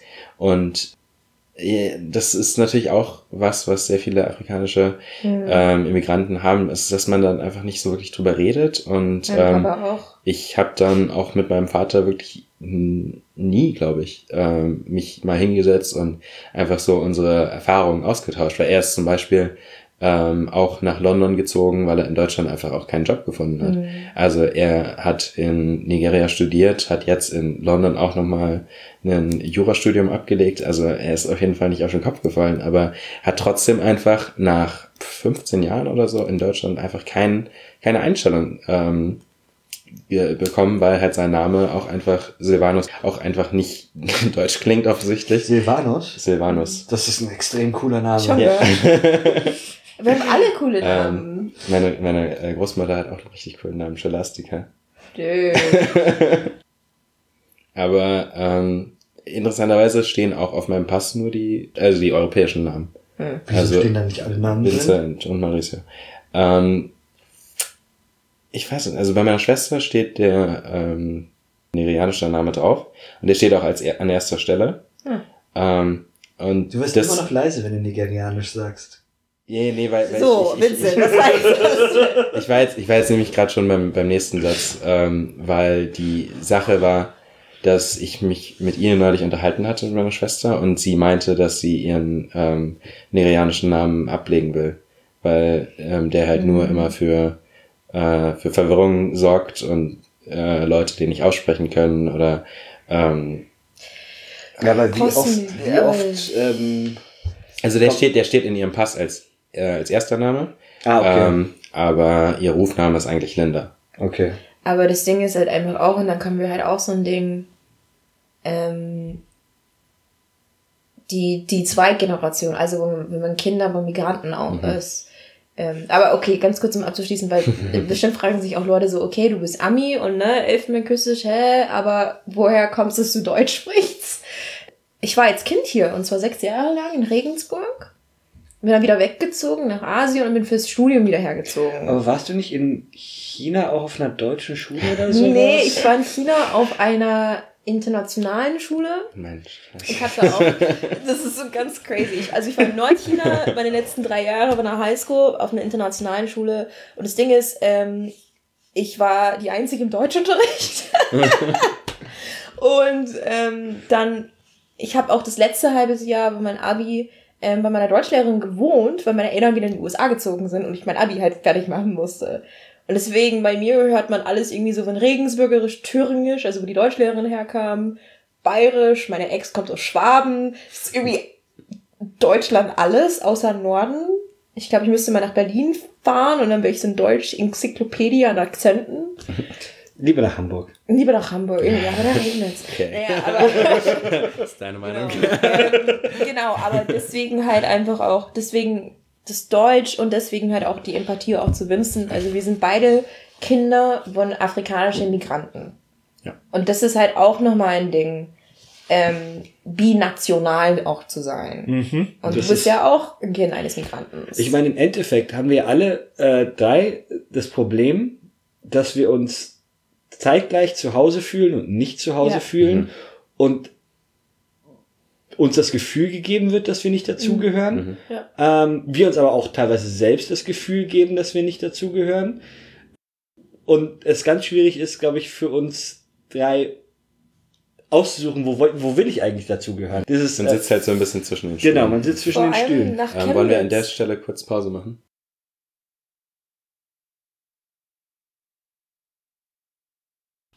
Hallo, hallo, wir sind zurück aus der Pause. Hallo. Und, Hola. und ähm, wir hatten ja gerade eben so ein bisschen drauf abgezielt, dass man wirklich als Minderheit so zwischen den Stühlen sitzt und man hat ja jetzt in der letzten Stunde auch schon wirklich gehört, dass die Erfahrungen, die wir machen, leider nicht so einfach sind, wie, was war das Beispiel von äh, Thomas aus dem Tegern, vom Tegernsee? Nee, wir Ähm. wollen ja Thomas und Tegernsee jetzt auch nicht generalisieren und theoretisieren. Nein, also nichts gegen Thomas vom Tegernsee, aber Thomas seine und Tegernsee Geschichte ist schneller erzählt. Ja, Ja, Thomas, wenn du zuhörst, hi. Ähm, aber ähm, genau, Essie möchte an der Stelle ähm, einsetzen mit der Frage, die hatten wir vorhin kurz angeschnitten. Was ist denn überhaupt Deutsch? Was ist Deutsch sein? Genau, äh, da wollte ich kurz was dazu sagen, weil ich dann doch schon ganz eindeutig außerhalb stehe. Also ich bin mir, also um mal vielleicht kurz auch nochmal ein bisschen zurückzugehen, nochmal zur Beantwortung von der Frage, die ich beiden gestellt habe, so, wo, was sind deine Ident- Identitätspriorisierungen? Für mich kommt als erstes schwarz sein. Und dann Frau sein. Und als Amerikanerin begreife ich mich je nach Tagesform, politischen Lage ähm, oder Zustand. Aber und dann, also quasi, aber ich bin definitiv nicht deutsch. Und für mich ist es dann immer so eine Sache, ich fühle mich da ehrlich gesagt ein bisschen unwohl auch in dieser Was ist Deutsch sein Debatte, weil ich manchmal nicht das Gefühl habe, so ich darf dazu sonderlich viel sagen. Mhm. Ich weiß nur, dass ich diesen Begriff von Bio-Deutsch, den ich auch selber manchmal im Mund nehmen, sehr problematisch finde. Und ich weiß nicht so, ist es eine nationale Sache? Ist es eine ethnische Sache? Deswegen würde es mich interessieren von euren Ich- Seiten so, was ist das Deutschsein für euch? Ich, bevor wir ähm, die Frage beantworten, hätte ich nochmal eine Frage an dich, weil du hattest mir das neulich erzählt, ähm, wo du auch eine Afrodeutsche kennengelernt Ah, hattest. und, Jesus. und die dir dann abgesprochen hat, dass du nicht über deine Erfahrung als Minderheit Ja. in Deutschland reden darfst. Genau, um das mal kurz zu erklären, ich, ähm, ich hatte mit, in einem Arbeitskontext mit einer Afrodeutschen zu tun, ähm, die und da gab es eine Diskussion über Privilegie, über Privilegie, Privilegien. Privilegien, privileges. We were talking about privileges. Äh, und ähm, dass sie behauptet hat, von wegen, ja, ich sei doch viel privilegierter wie sie, denn ich habe mich ja bewusst entschieden, nach Deutschland zu ziehen und ich kann ja jederzeit weg. Ich kann mich quasi ähm, den Problematiken von Afrodeutschsein entziehen. Also weil ich ja weg kann und sie ja nicht und dementsprechend sei sie ja weniger privilegiert wie ich. Auch eine ganz strange Story, wo auch mehr dahinter Äh, Ich meine, das ist äh, dieses, dass du, du dich dem entziehen kannst und sie nicht, ist irgendwie komisch. Ich meine, für sie heißt es sich zu entwurzeln, aber du bist sowieso überall entwurzelt. Ja. Ähm, aber ich meine, grundsätzlich ist ihre Aussage, du bist privilegierter als sie, vielleicht gar nicht mal so verkehrt, weil du äh, internationaler sozialisiert bist. Das ist ein Ja, Privileg. Also ja. das ist äh, Das schon, aber es ist nicht aufgrund meines Schwarzseins. Ja. Und das war das, was mich gestört hat, wenn man halt einfach so gesagt, so eine Frau meines Alters, ne, eine Frau in der Welt, die 25 ist, ich bin definitiv sehr privilegiert. Also, ähm, und das habe ich vorhin halt auch vor ganz leicht auch angesprochen wegen dieses, ich bin sehr kulturell privilegiert aufgewachsen, meiner Empfindung nach. Also, weil es für mich so selbstverständlich ist, mehrsprachig zu sein, mehr kulturorientiert zu sein. Für mich ist es super strange, in einer homogenen Masse zu sein, irgendwie tatsächlich, oder mit Menschen zu tun zu haben, die irgendwie, oder in einem Raum zu sein mit Menschen, die alle aus der gleichen Stadt kommen oder gleichen Land oder gleicher Religion. Für mich ist es super strange und unangenehm. Das finde ich äh, einen wahnsinnig interessanten Ansatzpunkt gerade. Dieses äh, unangenehme Gefühl, wenn man in einer homogenen Gruppe ist. Ja. Ähm, Vor allem im Kontrast zu diesem, man will aber irgendwo dazugehören. Genau. Ähm, also ich ich weiß halt bei mir, dass ich dieses, ich habe eine fast allergische Reaktion auf In-Groups. Mhm. Und dieses, äh, ähm, wenn ich äh, zum Beispiel, ähm, ich, ich gehe erlaten. Live-Action-Rollenspiel. Ähm, das ist eine sehr, sehr homogene Gruppe, die da hingeht. Das sind alles klassisch Deutsche. Ich wäre vorsichtig mit klassisch, Ja. weil das wiederum mit Klasse ja, das ist, zu tun es ist, hat. es ist schwierig, es ist schwierig. Aber dann beantworten wir doch mal kurz Ja. diesen Begriff und was ist Deutsch ja, was ist Deutsch? Ja. Ja, was ist wir doch erstmal darauf ein. Ja. Ich meine, gut, wenn ich jetzt mich noch richtig entsinne an den, äh, an den Geschichtsunterricht, ähm, ist ja Deutsch eigentlich eine relativ neue Erfindung. Ja. Ähm, es ist ja an sich so, dass das Volk der Deutschen ähm, wirklich eigentlich bis zum ja, frühen 19. Jahrhundert gar nicht so im, im Vordergrund stand oder überhaupt ähm, erwähnt wurde, weil klar, es gab das Heilige Römische Reich Deutscher Nation, aber ähm, das ging ja auch dann eben. Es war ein Fleckerteppich. bis, genau, es war, es war ein Flickenteppich.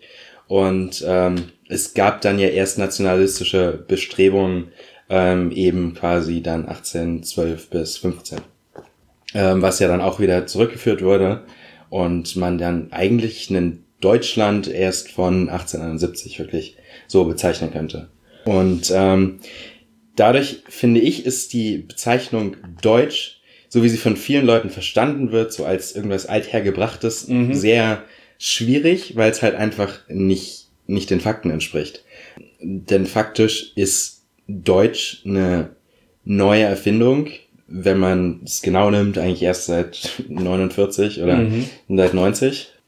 Und ich finde, Deutsch sein ist eigentlich was, was noch nicht wirklich in dem Sinne mh, definiert ist. Also es ist echt erst was, weil die Nation theoretisch erst so jung ist. Aber was heißt das für dich? Ich meine, du sagst, du Ja. siehst dich als Afrodeutscher. Was ist der Deutschbestandteil da für dich Ja, persönlich? Weil als ich dich vorhin gefragt habe, so nach quasi deine, deine Identitätsprioritäten, Ja. du hast nicht schwarz gesagt, du hast Afrodeutsch gesagt. Und das Mhm. ist auch interessant. Also, was ist denn das Afrodeutschsein Ja. für dich? Gut, ich meine, theoretisch Deutsch ist für mich der Teil der Welt, der Hochdeutsch spricht, plus Bayern und Schwaben. und Sachsen, sorry, wir jemanden ausgrenzen. Ähm, und ähm, sich zumindest, zumindest politisch halt in, dem, in, dem, in der Bundesrepublik Deutschland organisiert. Also es ist eigentlich eher eine, eine faktische nationale Bezeichnung, eher als eine ethnische.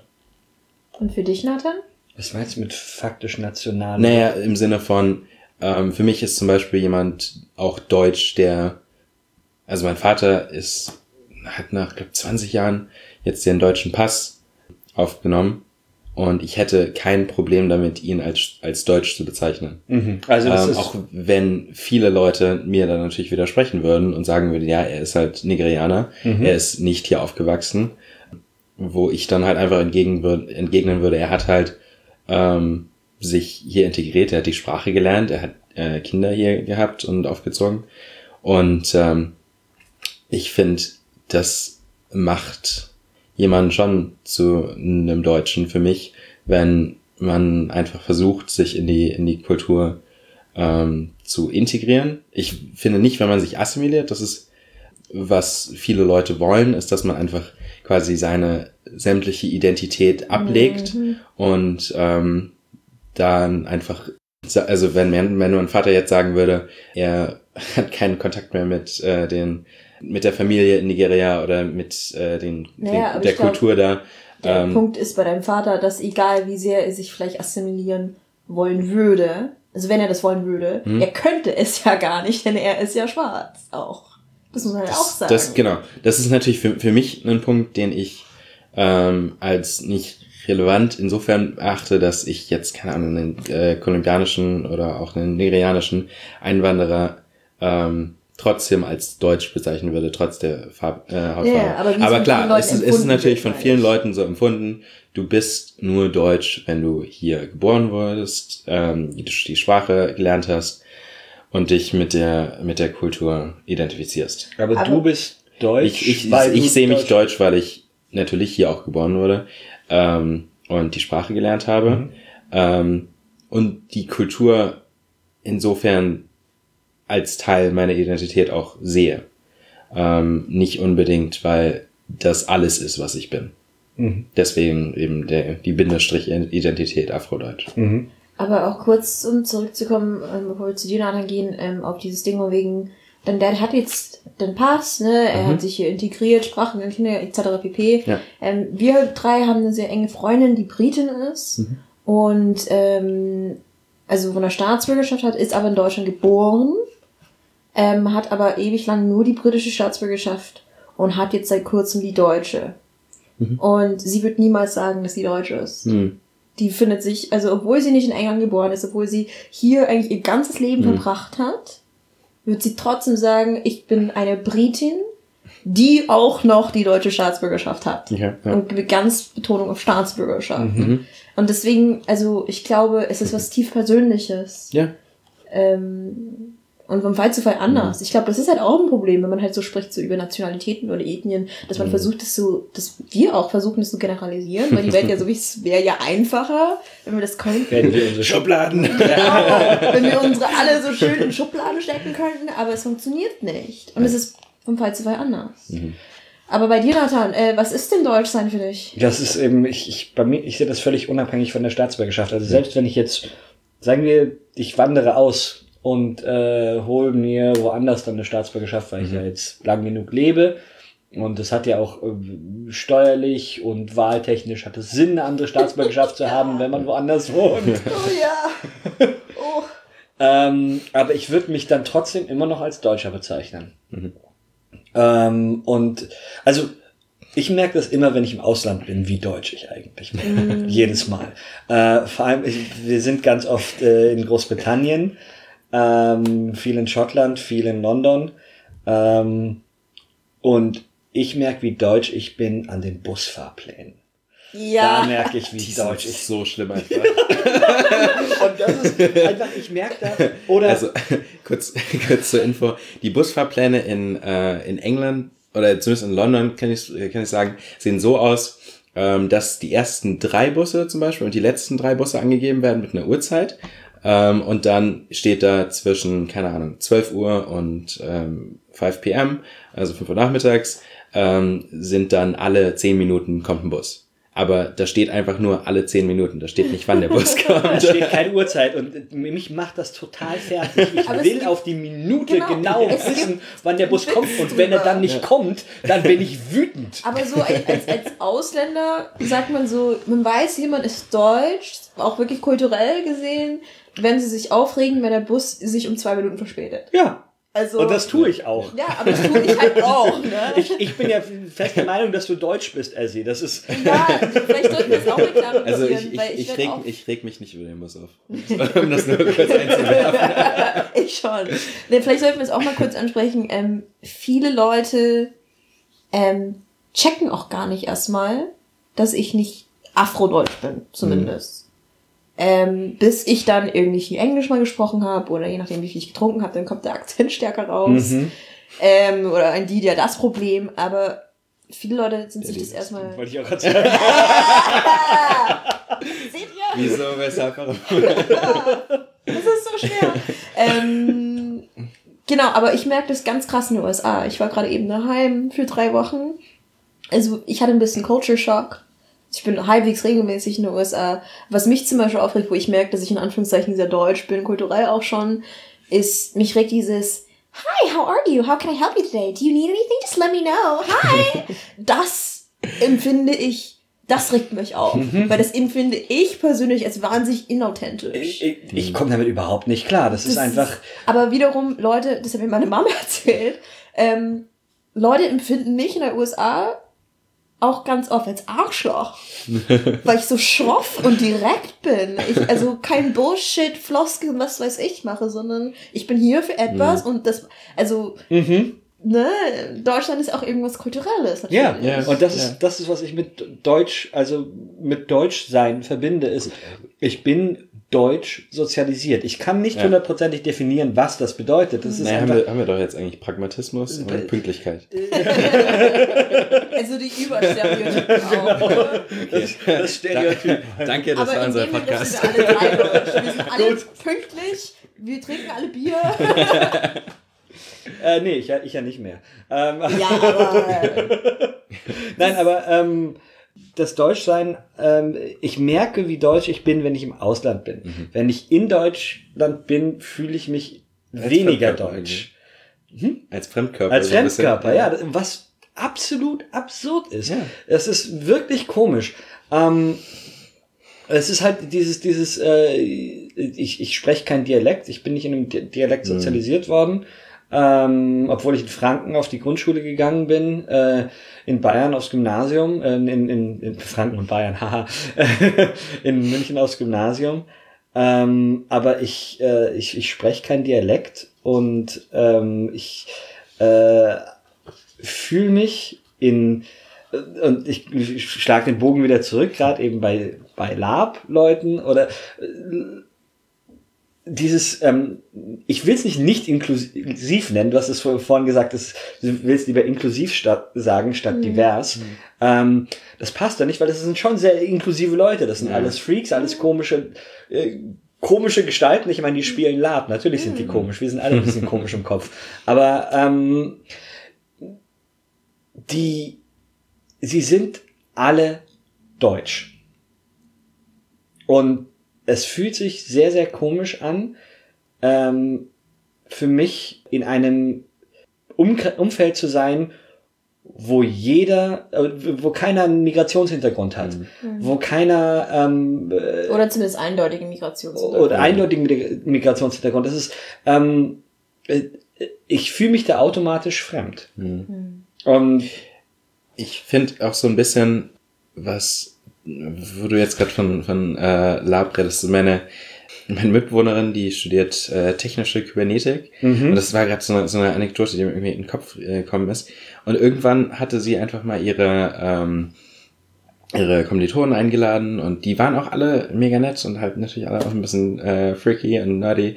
Ähm, aber wer bin ich, um da Leute zu verurteilen? Also Also nur mal klar, keiner von uns judged hier Genau. Wir sind alles freaky und nerdy. Ähm, und es war aber trotzdem, was mir halt auch so ein bisschen aufgefallen ist und was Essie auch schon mal ähm, mir gesagt hatte, man hat auch einfach andere Unterhaltungen oder Themen, ähm, wenn man eben in einer, ähm, ich würde jetzt diversen Gruppe sagen, wo du einfach unterschiedliche äh, Hintergründe auch hast, die ich, ich weiß nicht, wo, also diese, diese Unterhaltung, die wir jetzt zum Beispiel gerade haben, könnte, könnten wir nicht äh, führen, wenn jetzt noch äh, Mit Thomas und vier, fünf äh, Bio-Deutsche quasi im Raum sitzen würden.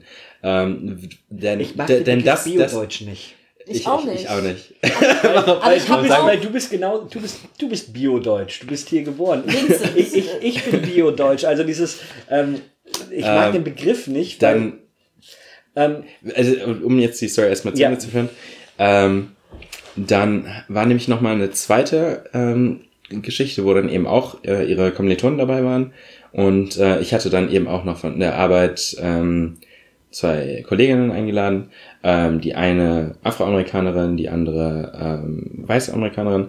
Und ähm, letztlich, wo es wo es dann einfach oder wo der Abend dann geendet war, war es, dass wir irgendwie für, ich glaube, zwei, drei Stunden ähm, einfach nur noch zu dritt quasi an der Seite saßen mhm. und ähm, die anderen vier oder fünf Leute haben sich halt einfach, äh, wir haben gegrillt, ähm, haben sich halt einfach am Grill unterhalten und versucht, den zusammen anzukriegen. Ähm, und das, das fand ich halt auch ein bisschen schade, dass da halt einfach so wenig, ich will jetzt nicht sagen, dass die Leute nicht gewillt äh, gewesen wären, da eine Unterhaltung zu führen, aber ich glaube, viele Leute wissen auch gar nicht, wie sie so eine Unterhaltung führen können. Du hattest zwar am Anfang gesagt, so es kann ein äh, guter äh, Unterhaltungsstarter sein, zu fragen, wo jemand herkommt. Mhm. Aber ich habe das Gefühl, viele Leute können damit gar nicht dann umgehen mit den Antworten. Ja, es ist halt immer. Ähm ja, weil because their mind is then blown. Wenn ich anfange, mal ja. meine Biografie aufzusprechen, Leute kommen nicht mit. Ja. Da verglasen, da glasen die Augen über und alle so, okay, und bye. Weil, keiner, weil man mich nicht in eine Schublade stecken ja. kann. Ja, oder dann kommst du, ja, und, und äh, okay, was, was studierst du denn? Ja. Einfach so Themen, Themenwechsel. Aber das ist ja eben dieses, dieses Tribal-Denken. Wir suchen ja in jeder Unterhaltung, die wir führen, mit egal wem, mhm. suchen wir immer äh, eine gemeinsame Basis, von mhm. der aus wir die Unterhaltung weiterführen Ja, damit wir auch Empathie und aufbauen können. Wenn man die, äh, und es ist halt eben, ähm, äh, manchmal ist es schwierig, diese gemeinsame Basis zu finden. Ich, ich, ich äh, wage zu behaupten, dass wer jetzt in, in dieser, was hat ihr diese Dreierkonstellation mhm. und eine Fünferkonstellation, mhm.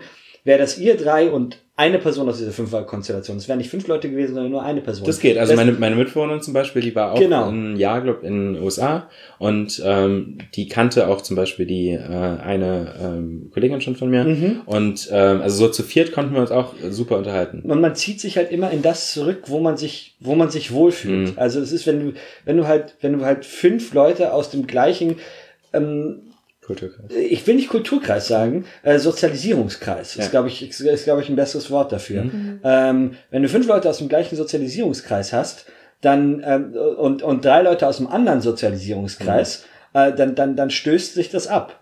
Das, dann ist, ist es schwierig, da, da eine Verbindung herzustellen und, und, und diese beiden Gruppen zusammenzuführen. Mhm.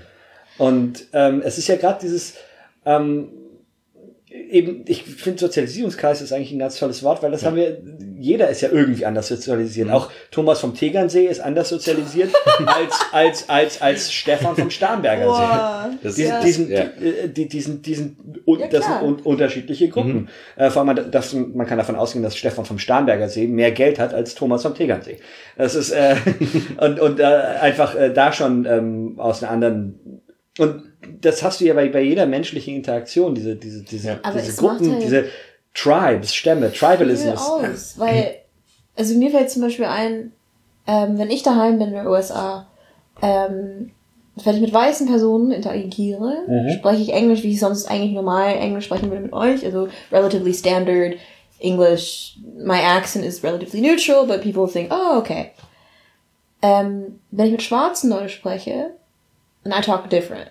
I drop my, I, things just change. Mhm. Der Punkt ist, ich mache das zum Teil ganz bewusst, mhm. weil das, ich habe die Erfahrung gemacht, wenn ich mit schwarzen Leuten in Anführungszeichen weiß spreche, uh, who are you? You think you're better than me? Und halt mhm. einfach nicht dazu gehöre und dann ganz schnell ganz ja. viel Misstrauen entstehen kann. Mhm. Ähm, und ich habe die Erfahrung gemacht, natürlich, wenn ich mit weißen Personen auf schwarzen Anführungszeichen spreche, mhm ach, das ist keine Ghetto-Kind. Mhm. Also der Punkt ist aber, ähm, jede interpersonale Situation bringt andere ähm, Bedürfnisse mit sich mit. Mhm. Und dass man sich zu einem gewissen Grad auch anpassen muss, finde mhm. ich. Also dieses Ding von wegen, sei einfach du selbst, das ist total naiv. Ähm, ja. Je nachdem, wo du bist und mit wem du interagierst und auch in welchen Konstellationen du interagierst, mhm, ja. das verändert so viel. Ja, ja. Genau. Ich würde an der Stelle kurz äh, ein, eingreifen. Nein. Ähm, wir hatten noch das Thema mit äh, was, was sagen wir statt Biodeutsch, weil wir den, den Begriff mhm. nicht mögen. Und dann als nächstes würde ich eigentlich äh, quasi dann wieder zurückgehen zu dem, was du jetzt auch gerade gesagt hast. Wer ähm, du? Du, Ersi. Hi. Sorry. und zwar so dieses, also Code Switching ist äh, ein Begriff, Genau. den, den du vorhin schon mal gesagt hattest. Das bezeichnet halt eben, dass man ähm, die Art, wie man sich ausdrückt, ändert, wenn man mit einem anderen Publikum sich quasi. Also ein ganz konkretes Beispiel, das sagt zum Beispiel, dass ich Hi, how are you? How are you doing today sagen kann oder Hey, how are you? What's, what's going on? sagen kann. Also das, also Genau. das Code Und im, im Deutschen würde ich das zum Beispiel auch haben, wenn ich jetzt mit meiner Tante rede, ähm, versuche ich eigentlich oder verwende ich keine Anglizismen, wohingegen ich sonst eigentlich eher Denglisch spreche. Ähm, genauso auch mit Kollegen würde ich eigentlich eh nicht sprechen. Wenn ich dann ein ähm, generelles Publikum irgendwie eher habe, was aber jünger ist, dann kann ich auch sowas machen, was dazwischen ist. Ähm, und natürlich gibt's dann auch manchmal einfach, dass man das verwechselt, dass man den falschen Code für das falsche Publikum verwendet. Ähm, Aber im Endeffekt, Aber- eigentlich jeder betreibt Code Switching. jeder macht das, ja. Und zwar ist es auch nur von Hochdeutsch auf Bayerisch. Ich meine, Max, der mit seinen, wenn, wenn Max mit seiner Familie telefoniert, dann Ja. redet er bayerisch und ansonsten mit uns redet er Hochdeutsch. Also Max ist ein Kumpel von uns, der tatsächlich vom Tegernsee kommt. Thomas, du bist nicht alleine. Thomas vom Tegernsee heißt eigentlich Max. Okay. Nein. ähm, genau, also Max ist, wenn er sonst mit uns spricht, das ist halt Hochdeutsch oder Englisch. Und sobald er den Telefon in die Hand nimmt, mit seinen Eltern spricht, da verstehe ich ihn als Nicht-Bayerin total gar nicht, weil es halt einfach so ein krasses, ja, bayerisch auch ist. Also jeder ist, jeder Code switcht. Ja, Das ist, Grund- aber grundsätzlich. es ist vielen Leuten nicht bewusst, dass sie so mit Ja. tun. Also, was wollen wir dann mit dem Begriff Biodeutsch bezeichnen? Das- Ich, ich, also, so wie ich das verstehe, wäre es jemand, der mehrheitlich weiß Deutsch ist, quasi. Also seit Also der, der, Generationen der schon. jetzt nicht zu der, oder der jetzt eben keine Minderheit Ich glaube, so ist es oft gemeint. Ja. Aber ähm, zu diesem Thema, nach der Definition bin ich hundertprozentig Biodeutscher. Ja. Durch und durch. Wir es Ja. aber nicht so empfunden. Ja, genau. Äh, ich empfinde mich selbst ja auch nicht so. Ja. Ähm, aber diese Definition, äh, wie gesagt, Familie seit Jahrhunderten, äh, äh, in Franken ansässig, der andere Teil der Familie kommt aus Preußen. Es ist, ähm, Also dann eher über die Sozialisierung. ähm, ich glaube, dass der Begriff Biodeutsch ein Kunstprodukt ist. Das gibt's einfach gar Nee. nicht. Aber wisst ihr, das ist lustig, weil, also nicht lustig, aber was mich interessiert gerade an, an diese ganze Debatte, die wir haben, Mhm. oder den Versuch, uns mit diesem Begriff auseinanderzusetzen, ich als Ami habe diese Probleme nicht. Denn Melting Pot. es ist ein Melting Pot, Ja. genau. Mhm. Äh, ob, egal, ob manche Republikaner das wahrhaben wollen oder nicht, wir sind alle Immigranten, freiwillig oder unfreiwillig, Mhm. außer Native Americans. Ja. Die einzigen Bio-Amerikaner sind Native Americans. Punkt. Mhm. Und nur mal so, nicht Indianer, sondern Native Americans. Wir müssen Columbus sein Fehler nicht weiter machen. Oder amerikanische Und ganz ehrlich, auch. Lufthansa, sorry, aber wie viel Columbus steckt in dir? Du kannst gleich fragen, wie viel Rassismus und Kolonialismus steckt in dir? Wie viele Leute willst du versklaven umbringen? Für 499 Euro. Also, oh, 429. 429, Entschuldigung, für 429 Jetzt kann Euro. Lufthansa uns sponsern. Wir haben äh, Name-Dropping. Also jetzt Hey, wir, Lufthansa, wenn du was wieder gut machen willst. Ähm, da frage ich mich auch manchmal so, auch wie, wer steckt hinter diesen Kampagnen? Auch bei diesem H&M-T-Shirt, ne? Kleiner schwarzer Junge Ja. in, ähm, ich bin ein Affe, oder wie war der Spruch? Uh, the coolest monkey in the, The coolest jungle. monkey in Tango, so, Ja. checken das, Das- Leute? Aber ich, ich denke, das, das ist halt das Problem, dass die Leute eigentlich, äh, ich sage jetzt mal, ähm, unter sich sind und n- nicht genug Leuten quasi exponiert sind, die da dann sagen könnten, okay, ähm, Columbus war ein Mörder, Vergewaltiger, ähm, ein ziemlicher Rassist ähm, und noch zu, also noch nebenbei ein absoluter Idiot. dass er sich total verirrt hat, das war nicht Indien.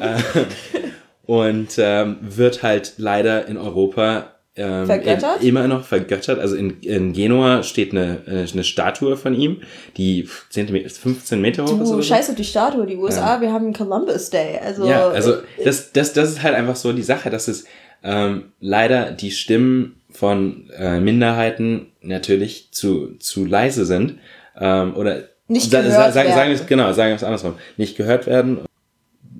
Ja. Auch international gesehen, muss man halt auch ganz sagen. Also ähm, weiße Menschen aus Europa, USA, scheißegal. Eigentlich, wenn ich mich richtig, eingelesen habe, sind in der Minderheit international. Ja, natürlich. Ja, aber das Also, also Asiaten sind die einzige Mehrheit auf diesem Planeten. Ähm, aber es ist, Aber das ist ja, äh, wir, wir kommen ja wieder zurück auf, auf, auf Sozialisierung, weil wir haben im Prinzip, europäische Län- Länder sind ein ziemlich homogener Blob. ja. Ähm, äh, Auch, auch wenn das viele Leute äh, gar nicht wahrhaben wollen, dass Franzosen und Deutschen letztlich, Deutschland letztlich die gleiche Kultur haben. genau. Es ist ja, Und, und, und davon, und davon ja Äh, auch, und davon ja auch historisch unglaublich profitiert haben. Da, dass halt einfach ein unglaublicher Austausch war zwischen. Ich glaube, da kommen wir in ganz gefährliche Wässer, ganz ehrlich, weil, weil da, mh, das würde ich nicht so weit gehen. Das wir haben Wildkönige untereinander ausgetauscht.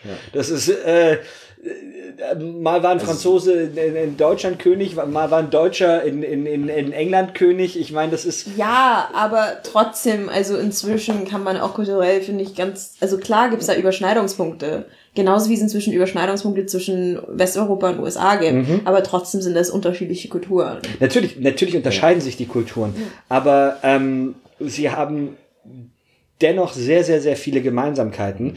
Und äh, was ich meinte mit Euro europäische äh, Kulturen sind, europäische Länder sind ein homogener Blob.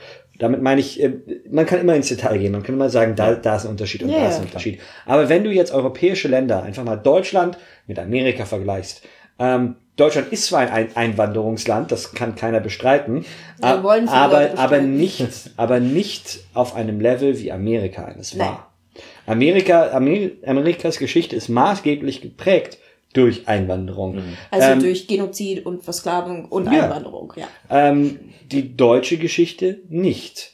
Ähm, ist nicht maßgeblich geprägt.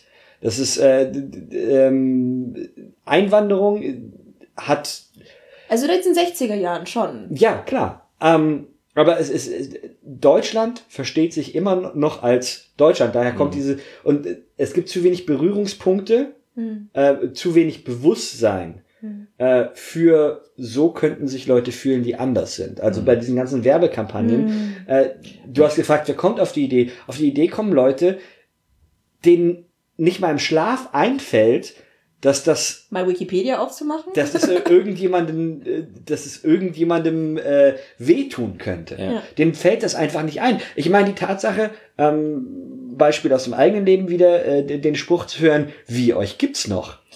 Ähm, Dieses, äh, den meisten Deutschen sind Minderheiten bewusst als abstraktes Konzept. Ähm, deshalb, ich meine, ihr habt das oft genug erlebt, wenn ihr mit der U-Bahn fahrt und ihr werdet angestarrt. Oftmals von Kindern wahrscheinlich, ähm, weil sie haben noch nie einen Schwarzen gesehen. Da bemühe ich mich auch Ähm. immer ganz nett zu lächeln, sodass sie ja, Ja. kein schlechtes Bild von Schwarzen Aber das ist, das ist eben dieses, diese, diese mangelnden Berührungspunkte. Das einfach, äh, im, natürlich hast du in den Städten, in den urbanen Zentren, in, in Berlin, in Hamburg, in München auch zu einem gewissen Grad, obwohl München äh, nicht unbedingt die kosmopolitischste Stadt ist. Ähm, aber in, in den Großstädten, da hast du natürlich Berührungspunkte. Aber, in, Aber auch, auch wenn du dann schon in eine kleinere Großstadt wie äh, Stuttgart oder sowas kommst, äh, wo zum Beispiel auch ein äh, Teil von meiner Familie mütterlicherseits wohnt, Mhm. ähm, da weiß ich noch, wo ich meinen Großcousin, ich glaube das erste oder zweite Mal kennengelernt habe, ähm, der ist jetzt, ich glaube, acht, neun. Ähm, und das erste Mal, als ich ihn kennengelernt hatte, war seine Mutter, also die Frau von meinem Cousin, ähm, saß halt auch daneben und ähm, der Kleine hat mich dann halt auch angeschaut und war so ein bisschen, ähm, äh, ja, ich meine, schüchtern, wie man es aber auch eigentlich ist mit Fremden. Mhm. Ähm, aber dann hat eben die Frau von meinem Cousin das natürlich direkt irgendwie auf die, auf die Hautfarbe bezogen, was, Nein, ähm, was, was zum Beispiel meine Tante auch vollkommen unnötig fand, weil sie hätte auch einfach nichts sagen müssen. Weil ich glaube, er dachte sich dann nicht, oh, der hat eine andere Hautfarbe, der ist bestimmt komisch Aber- oder anders. Weil ich, ich denke, Kinder nehmen das gar nicht so wahr, notwendigerweise. Also das Ding ist bei Blicken, sei es von Kindern oder von Erwachsenen. Ich finde, man kriegt irgendwann ein Gespür dafür, wie dieser Blick gemeint ist. Und viele Blicke, die auch vor allem wir beide Vincent kriegen, ähm, sei es in München oder anderen Städten, U-Bahn oder nicht U-Bahn, sind Neugier. Und damit kann ich zum Beispiel persönlich umgehen. Dafür habe ich Empathie. Hey, ich bin hier ethnisch gesehen nicht die Norm. Ich verstehe, warum du mich anstarrst. Aber gut, mindestens die Hälfte der Blicke, die ich tagtäglich erlebe, zwischen zum Beispiel in der U-Bahn, ich habe immer Kopfhörer auf und meistens auch eine Sonnenbrille irgendwo. Ähm, nee, nicht in der U-Bahn, also die Sonnenbrille nicht, aber Kopfhörer. das ist natürlich strange. Ähm, das ist nicht Neugier. Das ist, das ist Misstrauen. Mhm. Das ist manchmal auch einfach ganz eindeutiger Hass. Mhm. Und da, da kriegt man einfach ein Gespür dafür. Ja, also, und keine man muss Frage. halt einfach bei den Intentionen halt einfach auch mitdenken. Ja. Und das habe ich zum Beispiel neulich vor ein paar Tagen auch jemand erklären müssen, weil es ging um den Begriff Neger. Und dann habe ich jemandem vor ein paar Tagen erklären müssen, so, hey, wenn mich jetzt irgendeine alte Oma beim Dorf jetzt Neger nennt, dann meistens meint sie es nicht böse. Meistens weiß sie gar nicht, was das wirklich heißt und wie es mich verletzen könnte. Und dann sage ich halt ganz nett, also wissen Sie, das benutzt man jetzt heutzutage nicht mehr, Sie können mich gern schwarz nennen oder Afro, was weiß ich. Aber wenn irgendjemand, der irgendwie Mitte 20 an der Uni studiert, mich einen Neger nennt, weiß der ganz genau, was das heißt und benutzt es ganz bewusst. Man Es- muss halt mit Intentionen, man muss die Intentionen sich irgendwo bewusst sein, finde ich. Also ich muss sagen, dass ich denke, bei den meisten Leuten ähm, nicht unbedingt eine böse Intention dahinter steht. Ähm, so einfach von den Erfahrungen, die ich gemacht habe, aber natürlich ist es nicht, nicht empirisch. Ähm, aber es ändert nichts daran, dass es trotzdem verletzt. Also wenn ähm, zum Beispiel jemand Klar, die Wirkung bleibt die weil wenn jemand, der 20 ist und vom Dorf kommt und dann sagt äh, Neger ähm, und ich dann sage, ja, das, das sagt man nicht ähm, und das dann ähm, auch erkläre, dass das ein äh, ha- hassgeladener Begriff ist und dann die Person äh, mir aber entgegnet, ja, aber das ist ja nicht böse gemeint und ähm, ich mich dann quasi entregen soll, weil, ähm, weil die Mach Person- keine Szene. Genau, weil ich, ich soll mich dann, Oh, ich darf mich dann nicht aufregen, ähm, weil es ja nicht böse gemeint ist. Dann finde ich, ist es schon äh, schwierig. Wenn es wirklich ein ehrlicher Fehler ist, ähm, ist es, äh, finde ich, weniger schwierig, als wenn dann Leute versuchen, das zu rechtfertigen. Das ist halt das Problem mit Privileg. Das, Ja. das, äh, d- w- was so schwer, ähm, es ist so schwer, das, das Leuten zu erklären, was, was Privileg ist und dass sie ein Privileg haben, weil es bekommen viele Leute auch ganz, ganz schnell einen falschen Hals. Ich meine, das ist ein, das ist ein anderes Fass, das wir jetzt heute Ja, ja. eigentlich nicht aufmachen sollten. Privilegiengespräch, ja. das Privilegienspiel machen wir mal Ja, anders. das machen wir mal anders. ähm, ja, Aber- aber, es ist das mit dem, das mit dem Stern. Ich weiß halt auch noch, ähm, äh, als ich jünger war, wenn ich, wenn ich schwarze Leute gesehen habe, ich habe gestarrt. Ja, also ich habe dann immer ganz schnell weggeguckt, wenn, wenn, wenn, weil, ähm, äh, weil, weil für mich, ich habe noch nie schwarze Leute im echten Leben gesehen. Ich kenn, ich kannte das vom Fernsehen, Klar. aber und Und dafür habe ich halt auch wirklich Empathie, das kann ich auch nachvollziehen. Ähm, manchmal bleibt, ja, klar, die Wirkung die gleiche, aber der Grund, warum ich zum Beispiel ganz spezifisch dieses, dieses Stahlenbeispiel aufbringe, ist das, und da haben wir beide, Nathan, halt auch ähm, uns auch irgendwo viel drüber unterhalten, weil ich die Erfahrung mache, ich werde halt tagtäglich angestarrt und manche sind einfach Neugier und manche sind einfach ganz eindeutiger Rassismus. Und dass ich dann viele Leute in meinem Bekanntenkreis habe, denen ich dann halt so erzähle, weil mich das irgendwie aufregt oder was weiß ich. Und die, ach nee, wirklich? Bist du sicher, du hast dich nicht irgendwie vertan? Das habe ich gemeint von wegen Bauchgefühl und es ist nicht empirisch irgendwie. Ähm, und dann, na dann, und das, du warst zum Beispiel auch einer dieser Personen, bis du dann mal in der U-Bahn mit mir warst und du diese Blicke beobachtet hast, die ich krieg. mhm. Und genau auch so ein Gespür oder vom Bauch aus wusstest, äh, ah, das meint ihr sie damit. ja, ja, das ist, Und das ist halt so ein Ding, deswegen habe ich auch ganz vorher auch im Podcast gesagt, so Leute, glaubt uns einfach. Ich glaube, also im Allgemeinen, was sich viele Leute, glaube ich, denken könnten, so two niggers and a Jew talking about race and identity. Ähm, wir reden nicht drüber, wir reden nicht tagtäglich über unsere Identitäten und, und Erfahrungen oder anders sein, weil es uns unbedingt Spaß macht, sondern wir reden drüber, weil wir tagtäglich damit konfrontiert werden und weil es ausgesprochen werden muss. Und keine Ahnung, ich meine, ich frage mich halt, also wenn sich Leute aufregen, dass ich die ganze Zeit über Rassismus spreche, so, du würdest auch die ganze Zeit über Rassismus sprechen, wenn du die ganze Zeit Rassismus entgegnen würdest. mhm. nur zu dem angestarrt werden. Ähm, einfach um, um vielleicht ein bisschen Empathie zu erzeugen. Ähm, es, äh, ich beschreibe es gerne als das Goth-Phänomen. Ja, Leute, die ja. das mit dem Anstarren vielleicht ganz gut verstehen könnten, sind entweder Goths oder Punks. Mhm. Wenn die in die U-Bahn gehen, werden sie von allen Leuten angestarrt. Ja. Äh, ich weiß es, weil ich früher selbst ein Goth war. ähm, und es, äh, ich glaube, die Leute, die anders aussehen, Mhm. also grundsätzlich anders aussehen. Das Schöne bei Goths und Punks ist, das ist eine Entscheidung. Mhm. Das, man, man kann sich äh, wieder seine normale Haarfarbe stehen lassen, Genau. äh, sich eine in Anführungsstrichen normale Frisur schneiden Mhm. und in Anführungsstrichen normalen Kleidern rumlaufen und das Problem ist gelöst. Äh, Das Problem. ja. Das Problem des du meinst. angestarrt werden. Achso, okay.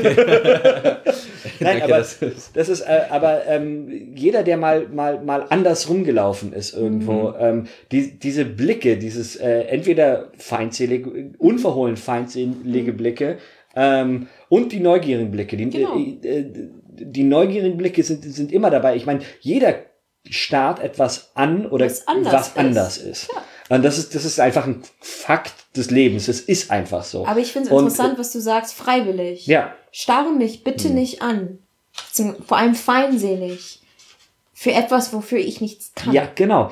Das war, das war um Gottes nee, nee, Willen nicht keine. du, Nathan, also Nein, die aber- generelle du. Aber um Gottes Willen, das war keine, das keine, war keine Verteidigung dessen. Nee, nee. Es war dafür, es, was ich damit sagen will, ist, vielleicht können auf diese E- Ebene Menschen mal nachvollziehen, Genau. wie das ist. Ähm, nur, sie sollten sich bewusst sein, äh, Leute mit einer anderen Hautfarbe haben nicht die Option. Mhm. Genau. Ähm, Oder Leute, die, ähm, also das ist das Ding, wir, Leute, die nicht der Norm an, angehören, und sei diese Norm weiß, sei diese Norm männlich, sei dieser Norm able-bodied, sei Genau. diese Norm christlich, was weiß ich.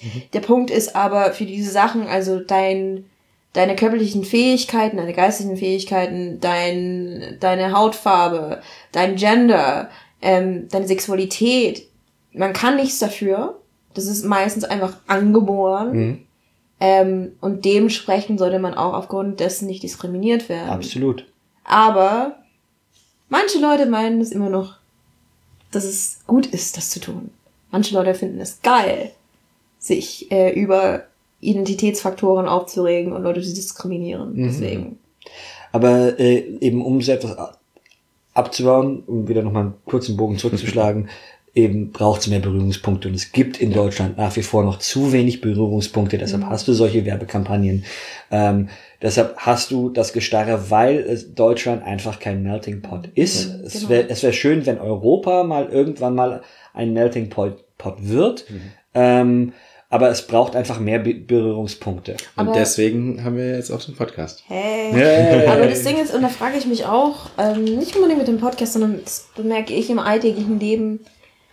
Ich habe das Gefühl, dass ich ähm, wirklich auf allen Ebenen, also privat, also platonisch, romantisch oder auf der Arbeit oder was weiß ich, ich habe das Gefühl, dass ich wahnsinnig viel Bildungsarbeit betreibe.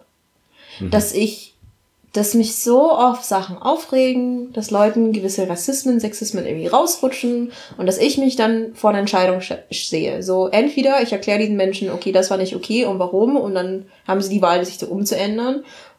Oder ich reg mich einfach auf und halt die Fresse oder geh weg oder was weiß ich. Mein Punkt ist aber, ähm, ich, ich, ich als nicht dazugehörige Person, egal wo ich bin, bin immer eigentlich in der Position, betreibe ich Bildungsarbeit oder nicht? Und mich regt das langsam auf. Mit 25 Jahren habe ich eigentlich keinen Bock mehr, Ja. jemanden an der Uni zu erklären, warum etwas jetzt rassistisch oder sexistisch ist. Ich habe keinen Bock mehr auf die Scheiße. Mach halt Wikipedia auf, bitte. Oder vielleicht nicht Wikipedia, das ist vielleicht die falsche Anlaufstelle, aber ein Punkt ist also so. Und vor allem für mich hat es auch was Kulturelles. Der Grund, warum mich das aufregt, ist, weil also als Afroamerikanerin gibt es einen wundersch einen ironisch, meine ich, wunderschönen Stereotyp. Das heißt Mermi. Mermi, die die Amme sein. Ne, sich um die netten weißen Leute kümmern und denen alles erklären und zurecht machen. Und das nennt man Mermi sein. Und das ist für mich oft mit Bildungsarbeit verknüpft. Und ich habe keinen Bock mehr auf die Scheiße. Ich bin zu müde. Direkt dazu ähm, habe ich zwei zwei, also einen Fakt und eine Anekdote.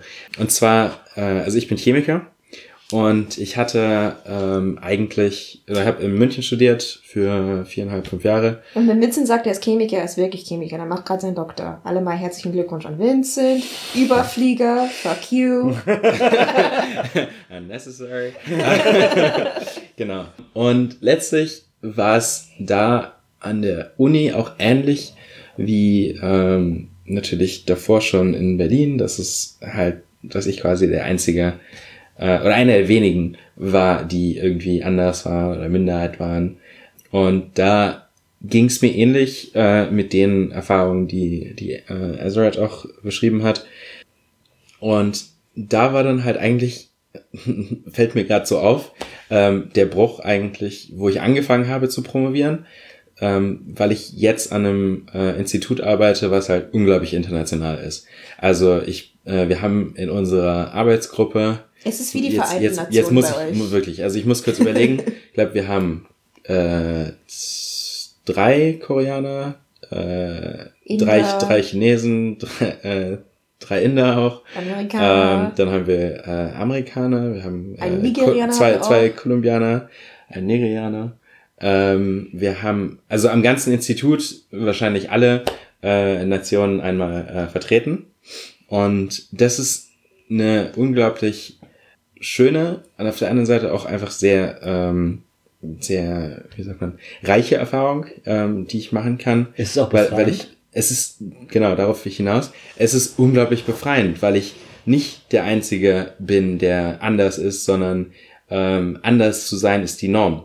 Und ähm, es ist einfach, Man hat dann die Zeit, ist- sich auf andere Sachen zu konzentrieren. Genau, also es ist halt wirklich so, dass ich, wenn ich auf der Arbeit bin, ähm, wirklich einfach mich in erster Linie darüber ähm, definieren kann, was ich beruflich mache und nicht in erster Linie, wie ich aussehe.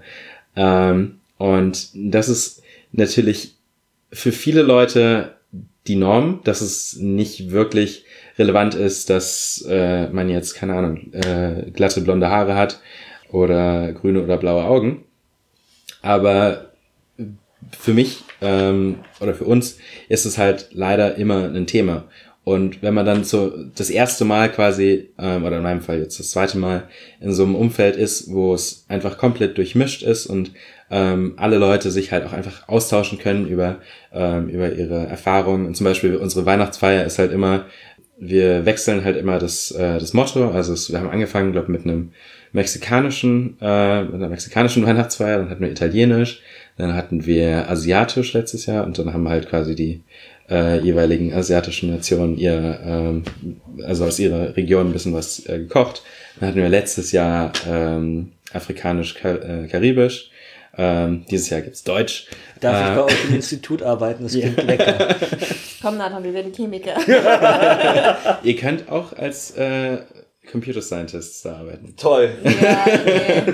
ähm, genau, und also das war quasi das eine, ähm, wo es tatsächlich einfach jetzt die letzten ja, zwei Jahre für mich sehr entspannt war in der Hinsicht, dass ich halt nicht mich äh, konstant ähm, rechtfertigen musste. Und das ist dann halt auch wieder, wenn ich dann quasi aus der Blase-Institut austrete, ähm, ist es halt dann auch wieder, äh, dass man damit konfrontiert wird und dass man erklären muss. Und es ist sehr müßig und ich merke halt auch, wie ich dann einfach versuche, mich da zurückzuziehen und halt einfach nicht so die, ja, wie er sie gesagt hat, ich habe keinen Bock mehr auf den Scheiß. Nathan, du siehst aus, als würdest du irgendwas sagen wollen. Ich wollte nur dann äh, Ähm, Vincent ausreden lassen. Genau, Dann die, die, die an. andere ähm, Anekdote war, eigentlich äh, war es halt eben dieses äh, ja, Bundestreffen von Afrodeutschen und dann kam ich äh, nach drei Tagen, wo ich nur mit Afrodeutschen abgehangen äh, habe, äh, kam ich halt äh, bei uns äh, auf die Arbeit und hat mit äh, der Afroamerikanerin, die ich vorhin schon erwähnt hatte, äh, geredet und meinte so,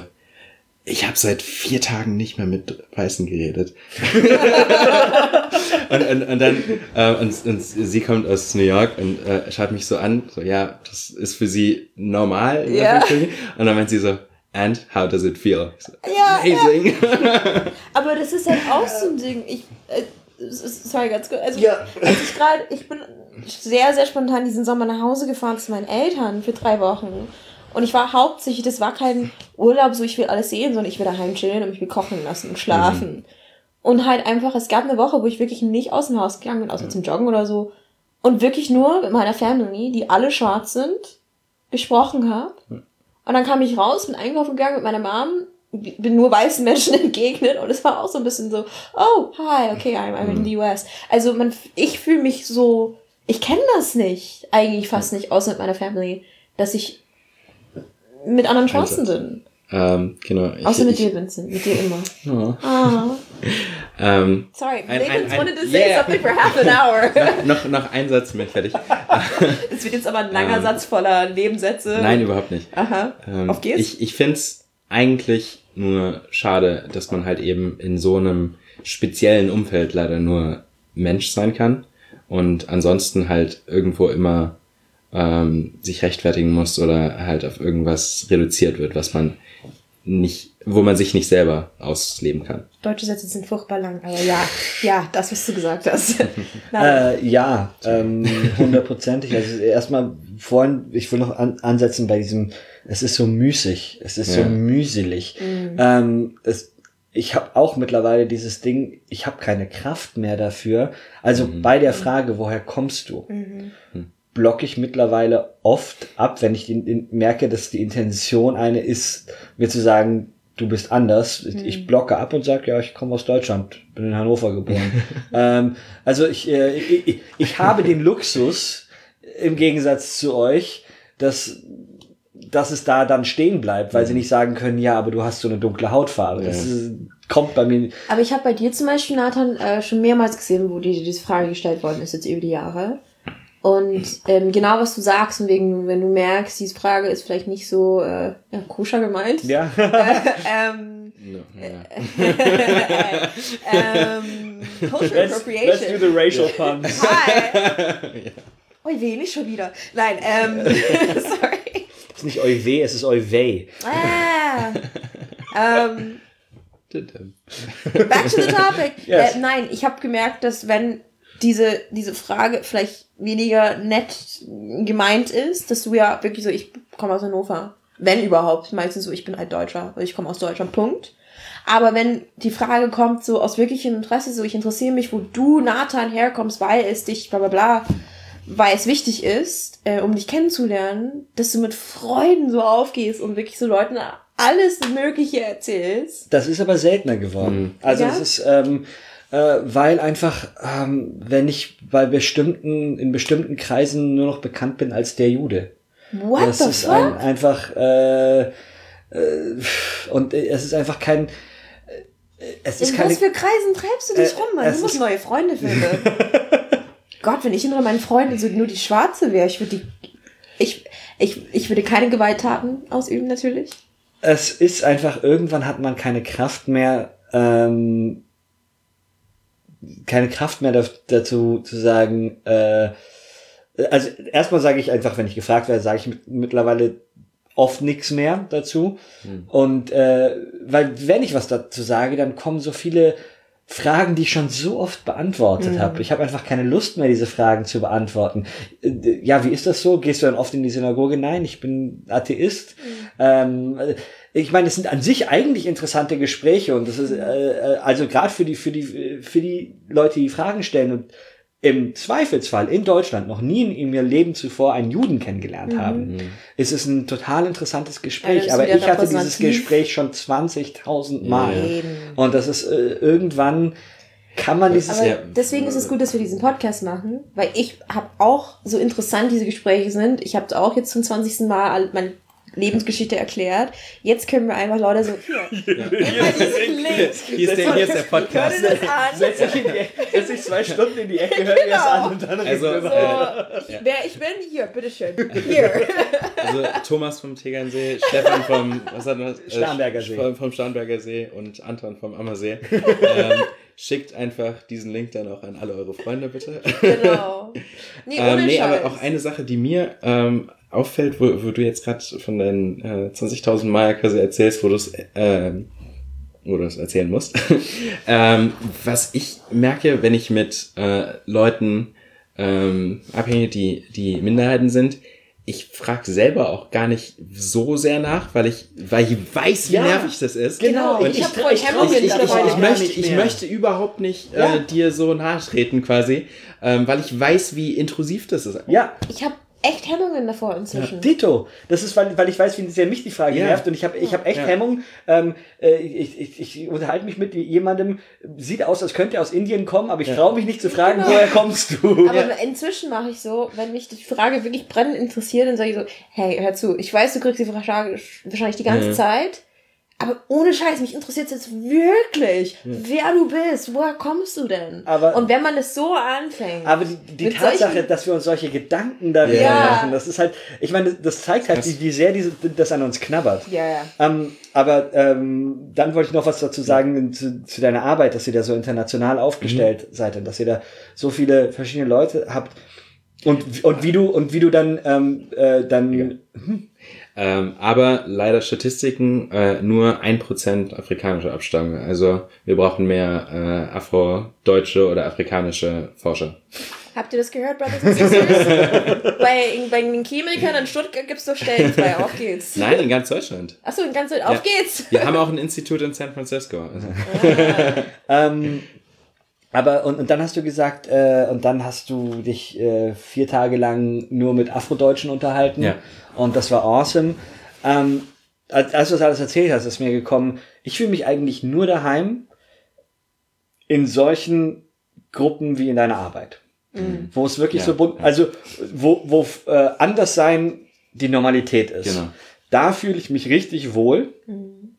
Ähm, und ich fühle mich überhaupt nicht wohl, wenn ich jetzt ein Wochenende mit Juden verbringen müsste. Ich würde mich wahnsinnig fremd weil fühlen. du da auch anders bist. Weil ich, weil ich da auch anders bin, weil ich mich äh, nicht über die Religion definiere, aber auch ähm, äh, ich, ich habe einfach diese, diese ich habe einfach eine allergische Reaktion auf, auf Gruppen. Ich, ich mag das nicht. Und ich habe äh, und dieses Gefühl, dazuzugehören, ist, das ist ja ein wahnsinnig tolles Gefühl. Ja. Das ähm, Aber für kurze Zeiten, finde ich. ja, für kurze Zeiten ist es, ist es toll. Ähm, ich, ich hatte das, das war ganz, ganz, ganz surreal fast. Wir, wir sind nach Israel gefahren auf den Urlaub. Äh, war das erste Mal für mich, dass ich in Israel war. Ich nicht wirklich eine Verbindung zu dem Land, aber es war ein sehr surreales Gefühl, zu wissen, dass um mich herum nur Juden sind. Das war einfach komisch. Also das, das, das war ein angenehmes Gefühl, dieses, dieses, dieses Wissen, dass ich hier nicht anders bin, dass mich das hier nicht anders macht. Aber sehr, sehr bald darauf kam das Wissen, ich bin aber anders wegen, hier bin ich anders aus anderen Gründen. Ja. Ähm, und also es gibt, es ist schwierig, Gruppen zu finden. Und ich glaube, das ist ein, das ist ein Thema, das wir das nächste Mal anreißen wollen. Das ist äh, Wahlfamilie, wo fühlt man sich zu Hause. Es ist schwierig, Gruppen zu finden. Also für mich persönlich ist es schwierig, Gruppen zu finden, wo ich mich wirklich zu Hause fühle. Ähm, das ist gerade hier, hier der Kreis ist einfach sehr angenehm, weil wir einfach alle anders sind. Anders ist normal, es ist toll.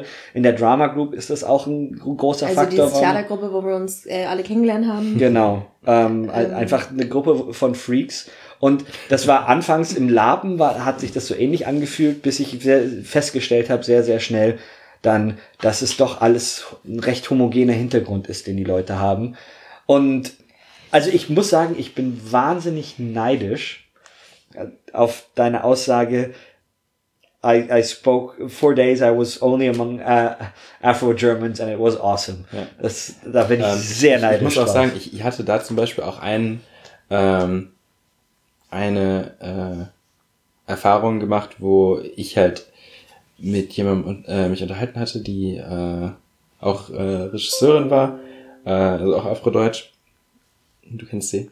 Äh, Ich finde, man, man kann sie auch hochloben. ja, kann man eigentlich, dann mach das kurz. Ähm, die Regisseurin ist Anta Helena Recke, die ähm, gerade im Theatertreffen war mit ihrer Inszenierung äh, Mittelreich, eine schwarze Kopie quasi äh, von einer Inszenierung an den Kammerspielen.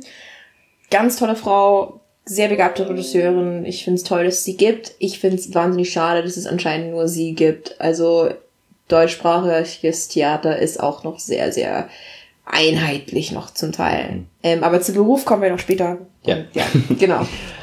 Und letztlich war unsere Unterhaltung eigentlich gar nicht so lange, aber wir hatten nach einer Weile, kamen wir halt auch so ein bisschen auf, auf das Thema, wo ich mich halt auf der Arbeit auch wirklich privilegiert fühle insofern, dass ich halt so ein ja, so ein diverses Publikum oder so ein diverses Kollegium eigentlich habe, ähm, wo ich mir wirklich keine Sorgen machen muss, ähm, einfach ich selbst zu sein. Es sind alle Nerds, es sind alle verrückt, ähm, es sind alle international und ähm, es ist leider, muss ich sagen, eine sehr seltene Erfahrung Mhm. und deswegen weiß ich es auch umso mehr zu schätzen und es ist für mich, finde ich, auch ein Privileg.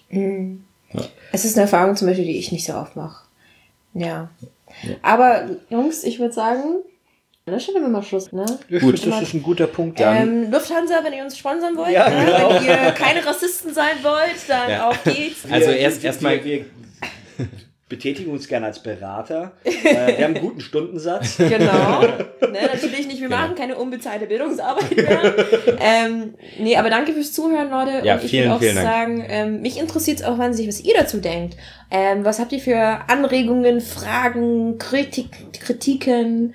Ähm, rassistische Kommentare werden erstmal belächelt und dann gelöscht, nur mal so. Ähm, aber ohne Scheiß, gebt mal ein bisschen Feedback, das wäre ganz toll. Und danke, dass ihr die Zeit genommen habt, uns zuzuhören. Genau. Auch Und- von, auch von mir nochmal ein Dankeschön. Ich habe mir auch schon ja, sechs oder sieben weitere Themen aufgeschrieben, Ja, ähm, ja. die wir in der, in der Zukunft noch besprechen können. Es gab auch, also jetzt glaube ich in der, in der Unterhaltung, viele Themen, die wir gar nicht so ab, äh, abschließend äh, jetzt drauf eingegangen sind. Aber ich denke, wir haben euch heute erstmal ein Gefühl dafür gegeben, was dieses Format sein soll. Und ja, ich hoffe, Aber ihr wenn hattet ihr Spaß. noch äh, Anregungen dazu habt, vielleicht habt, gibt's da irgendwas, irgendwelche Vorschläge, was ihr habt, könnt ihr uns das gerne schreiben. Ja, berichten. ja. Ähm, Nathan, any last words? Nothing, danke fürs Zuhören und äh, hoffentlich hat's gefallen und wenn es gefällt, dann machen wir das definitiv weiter.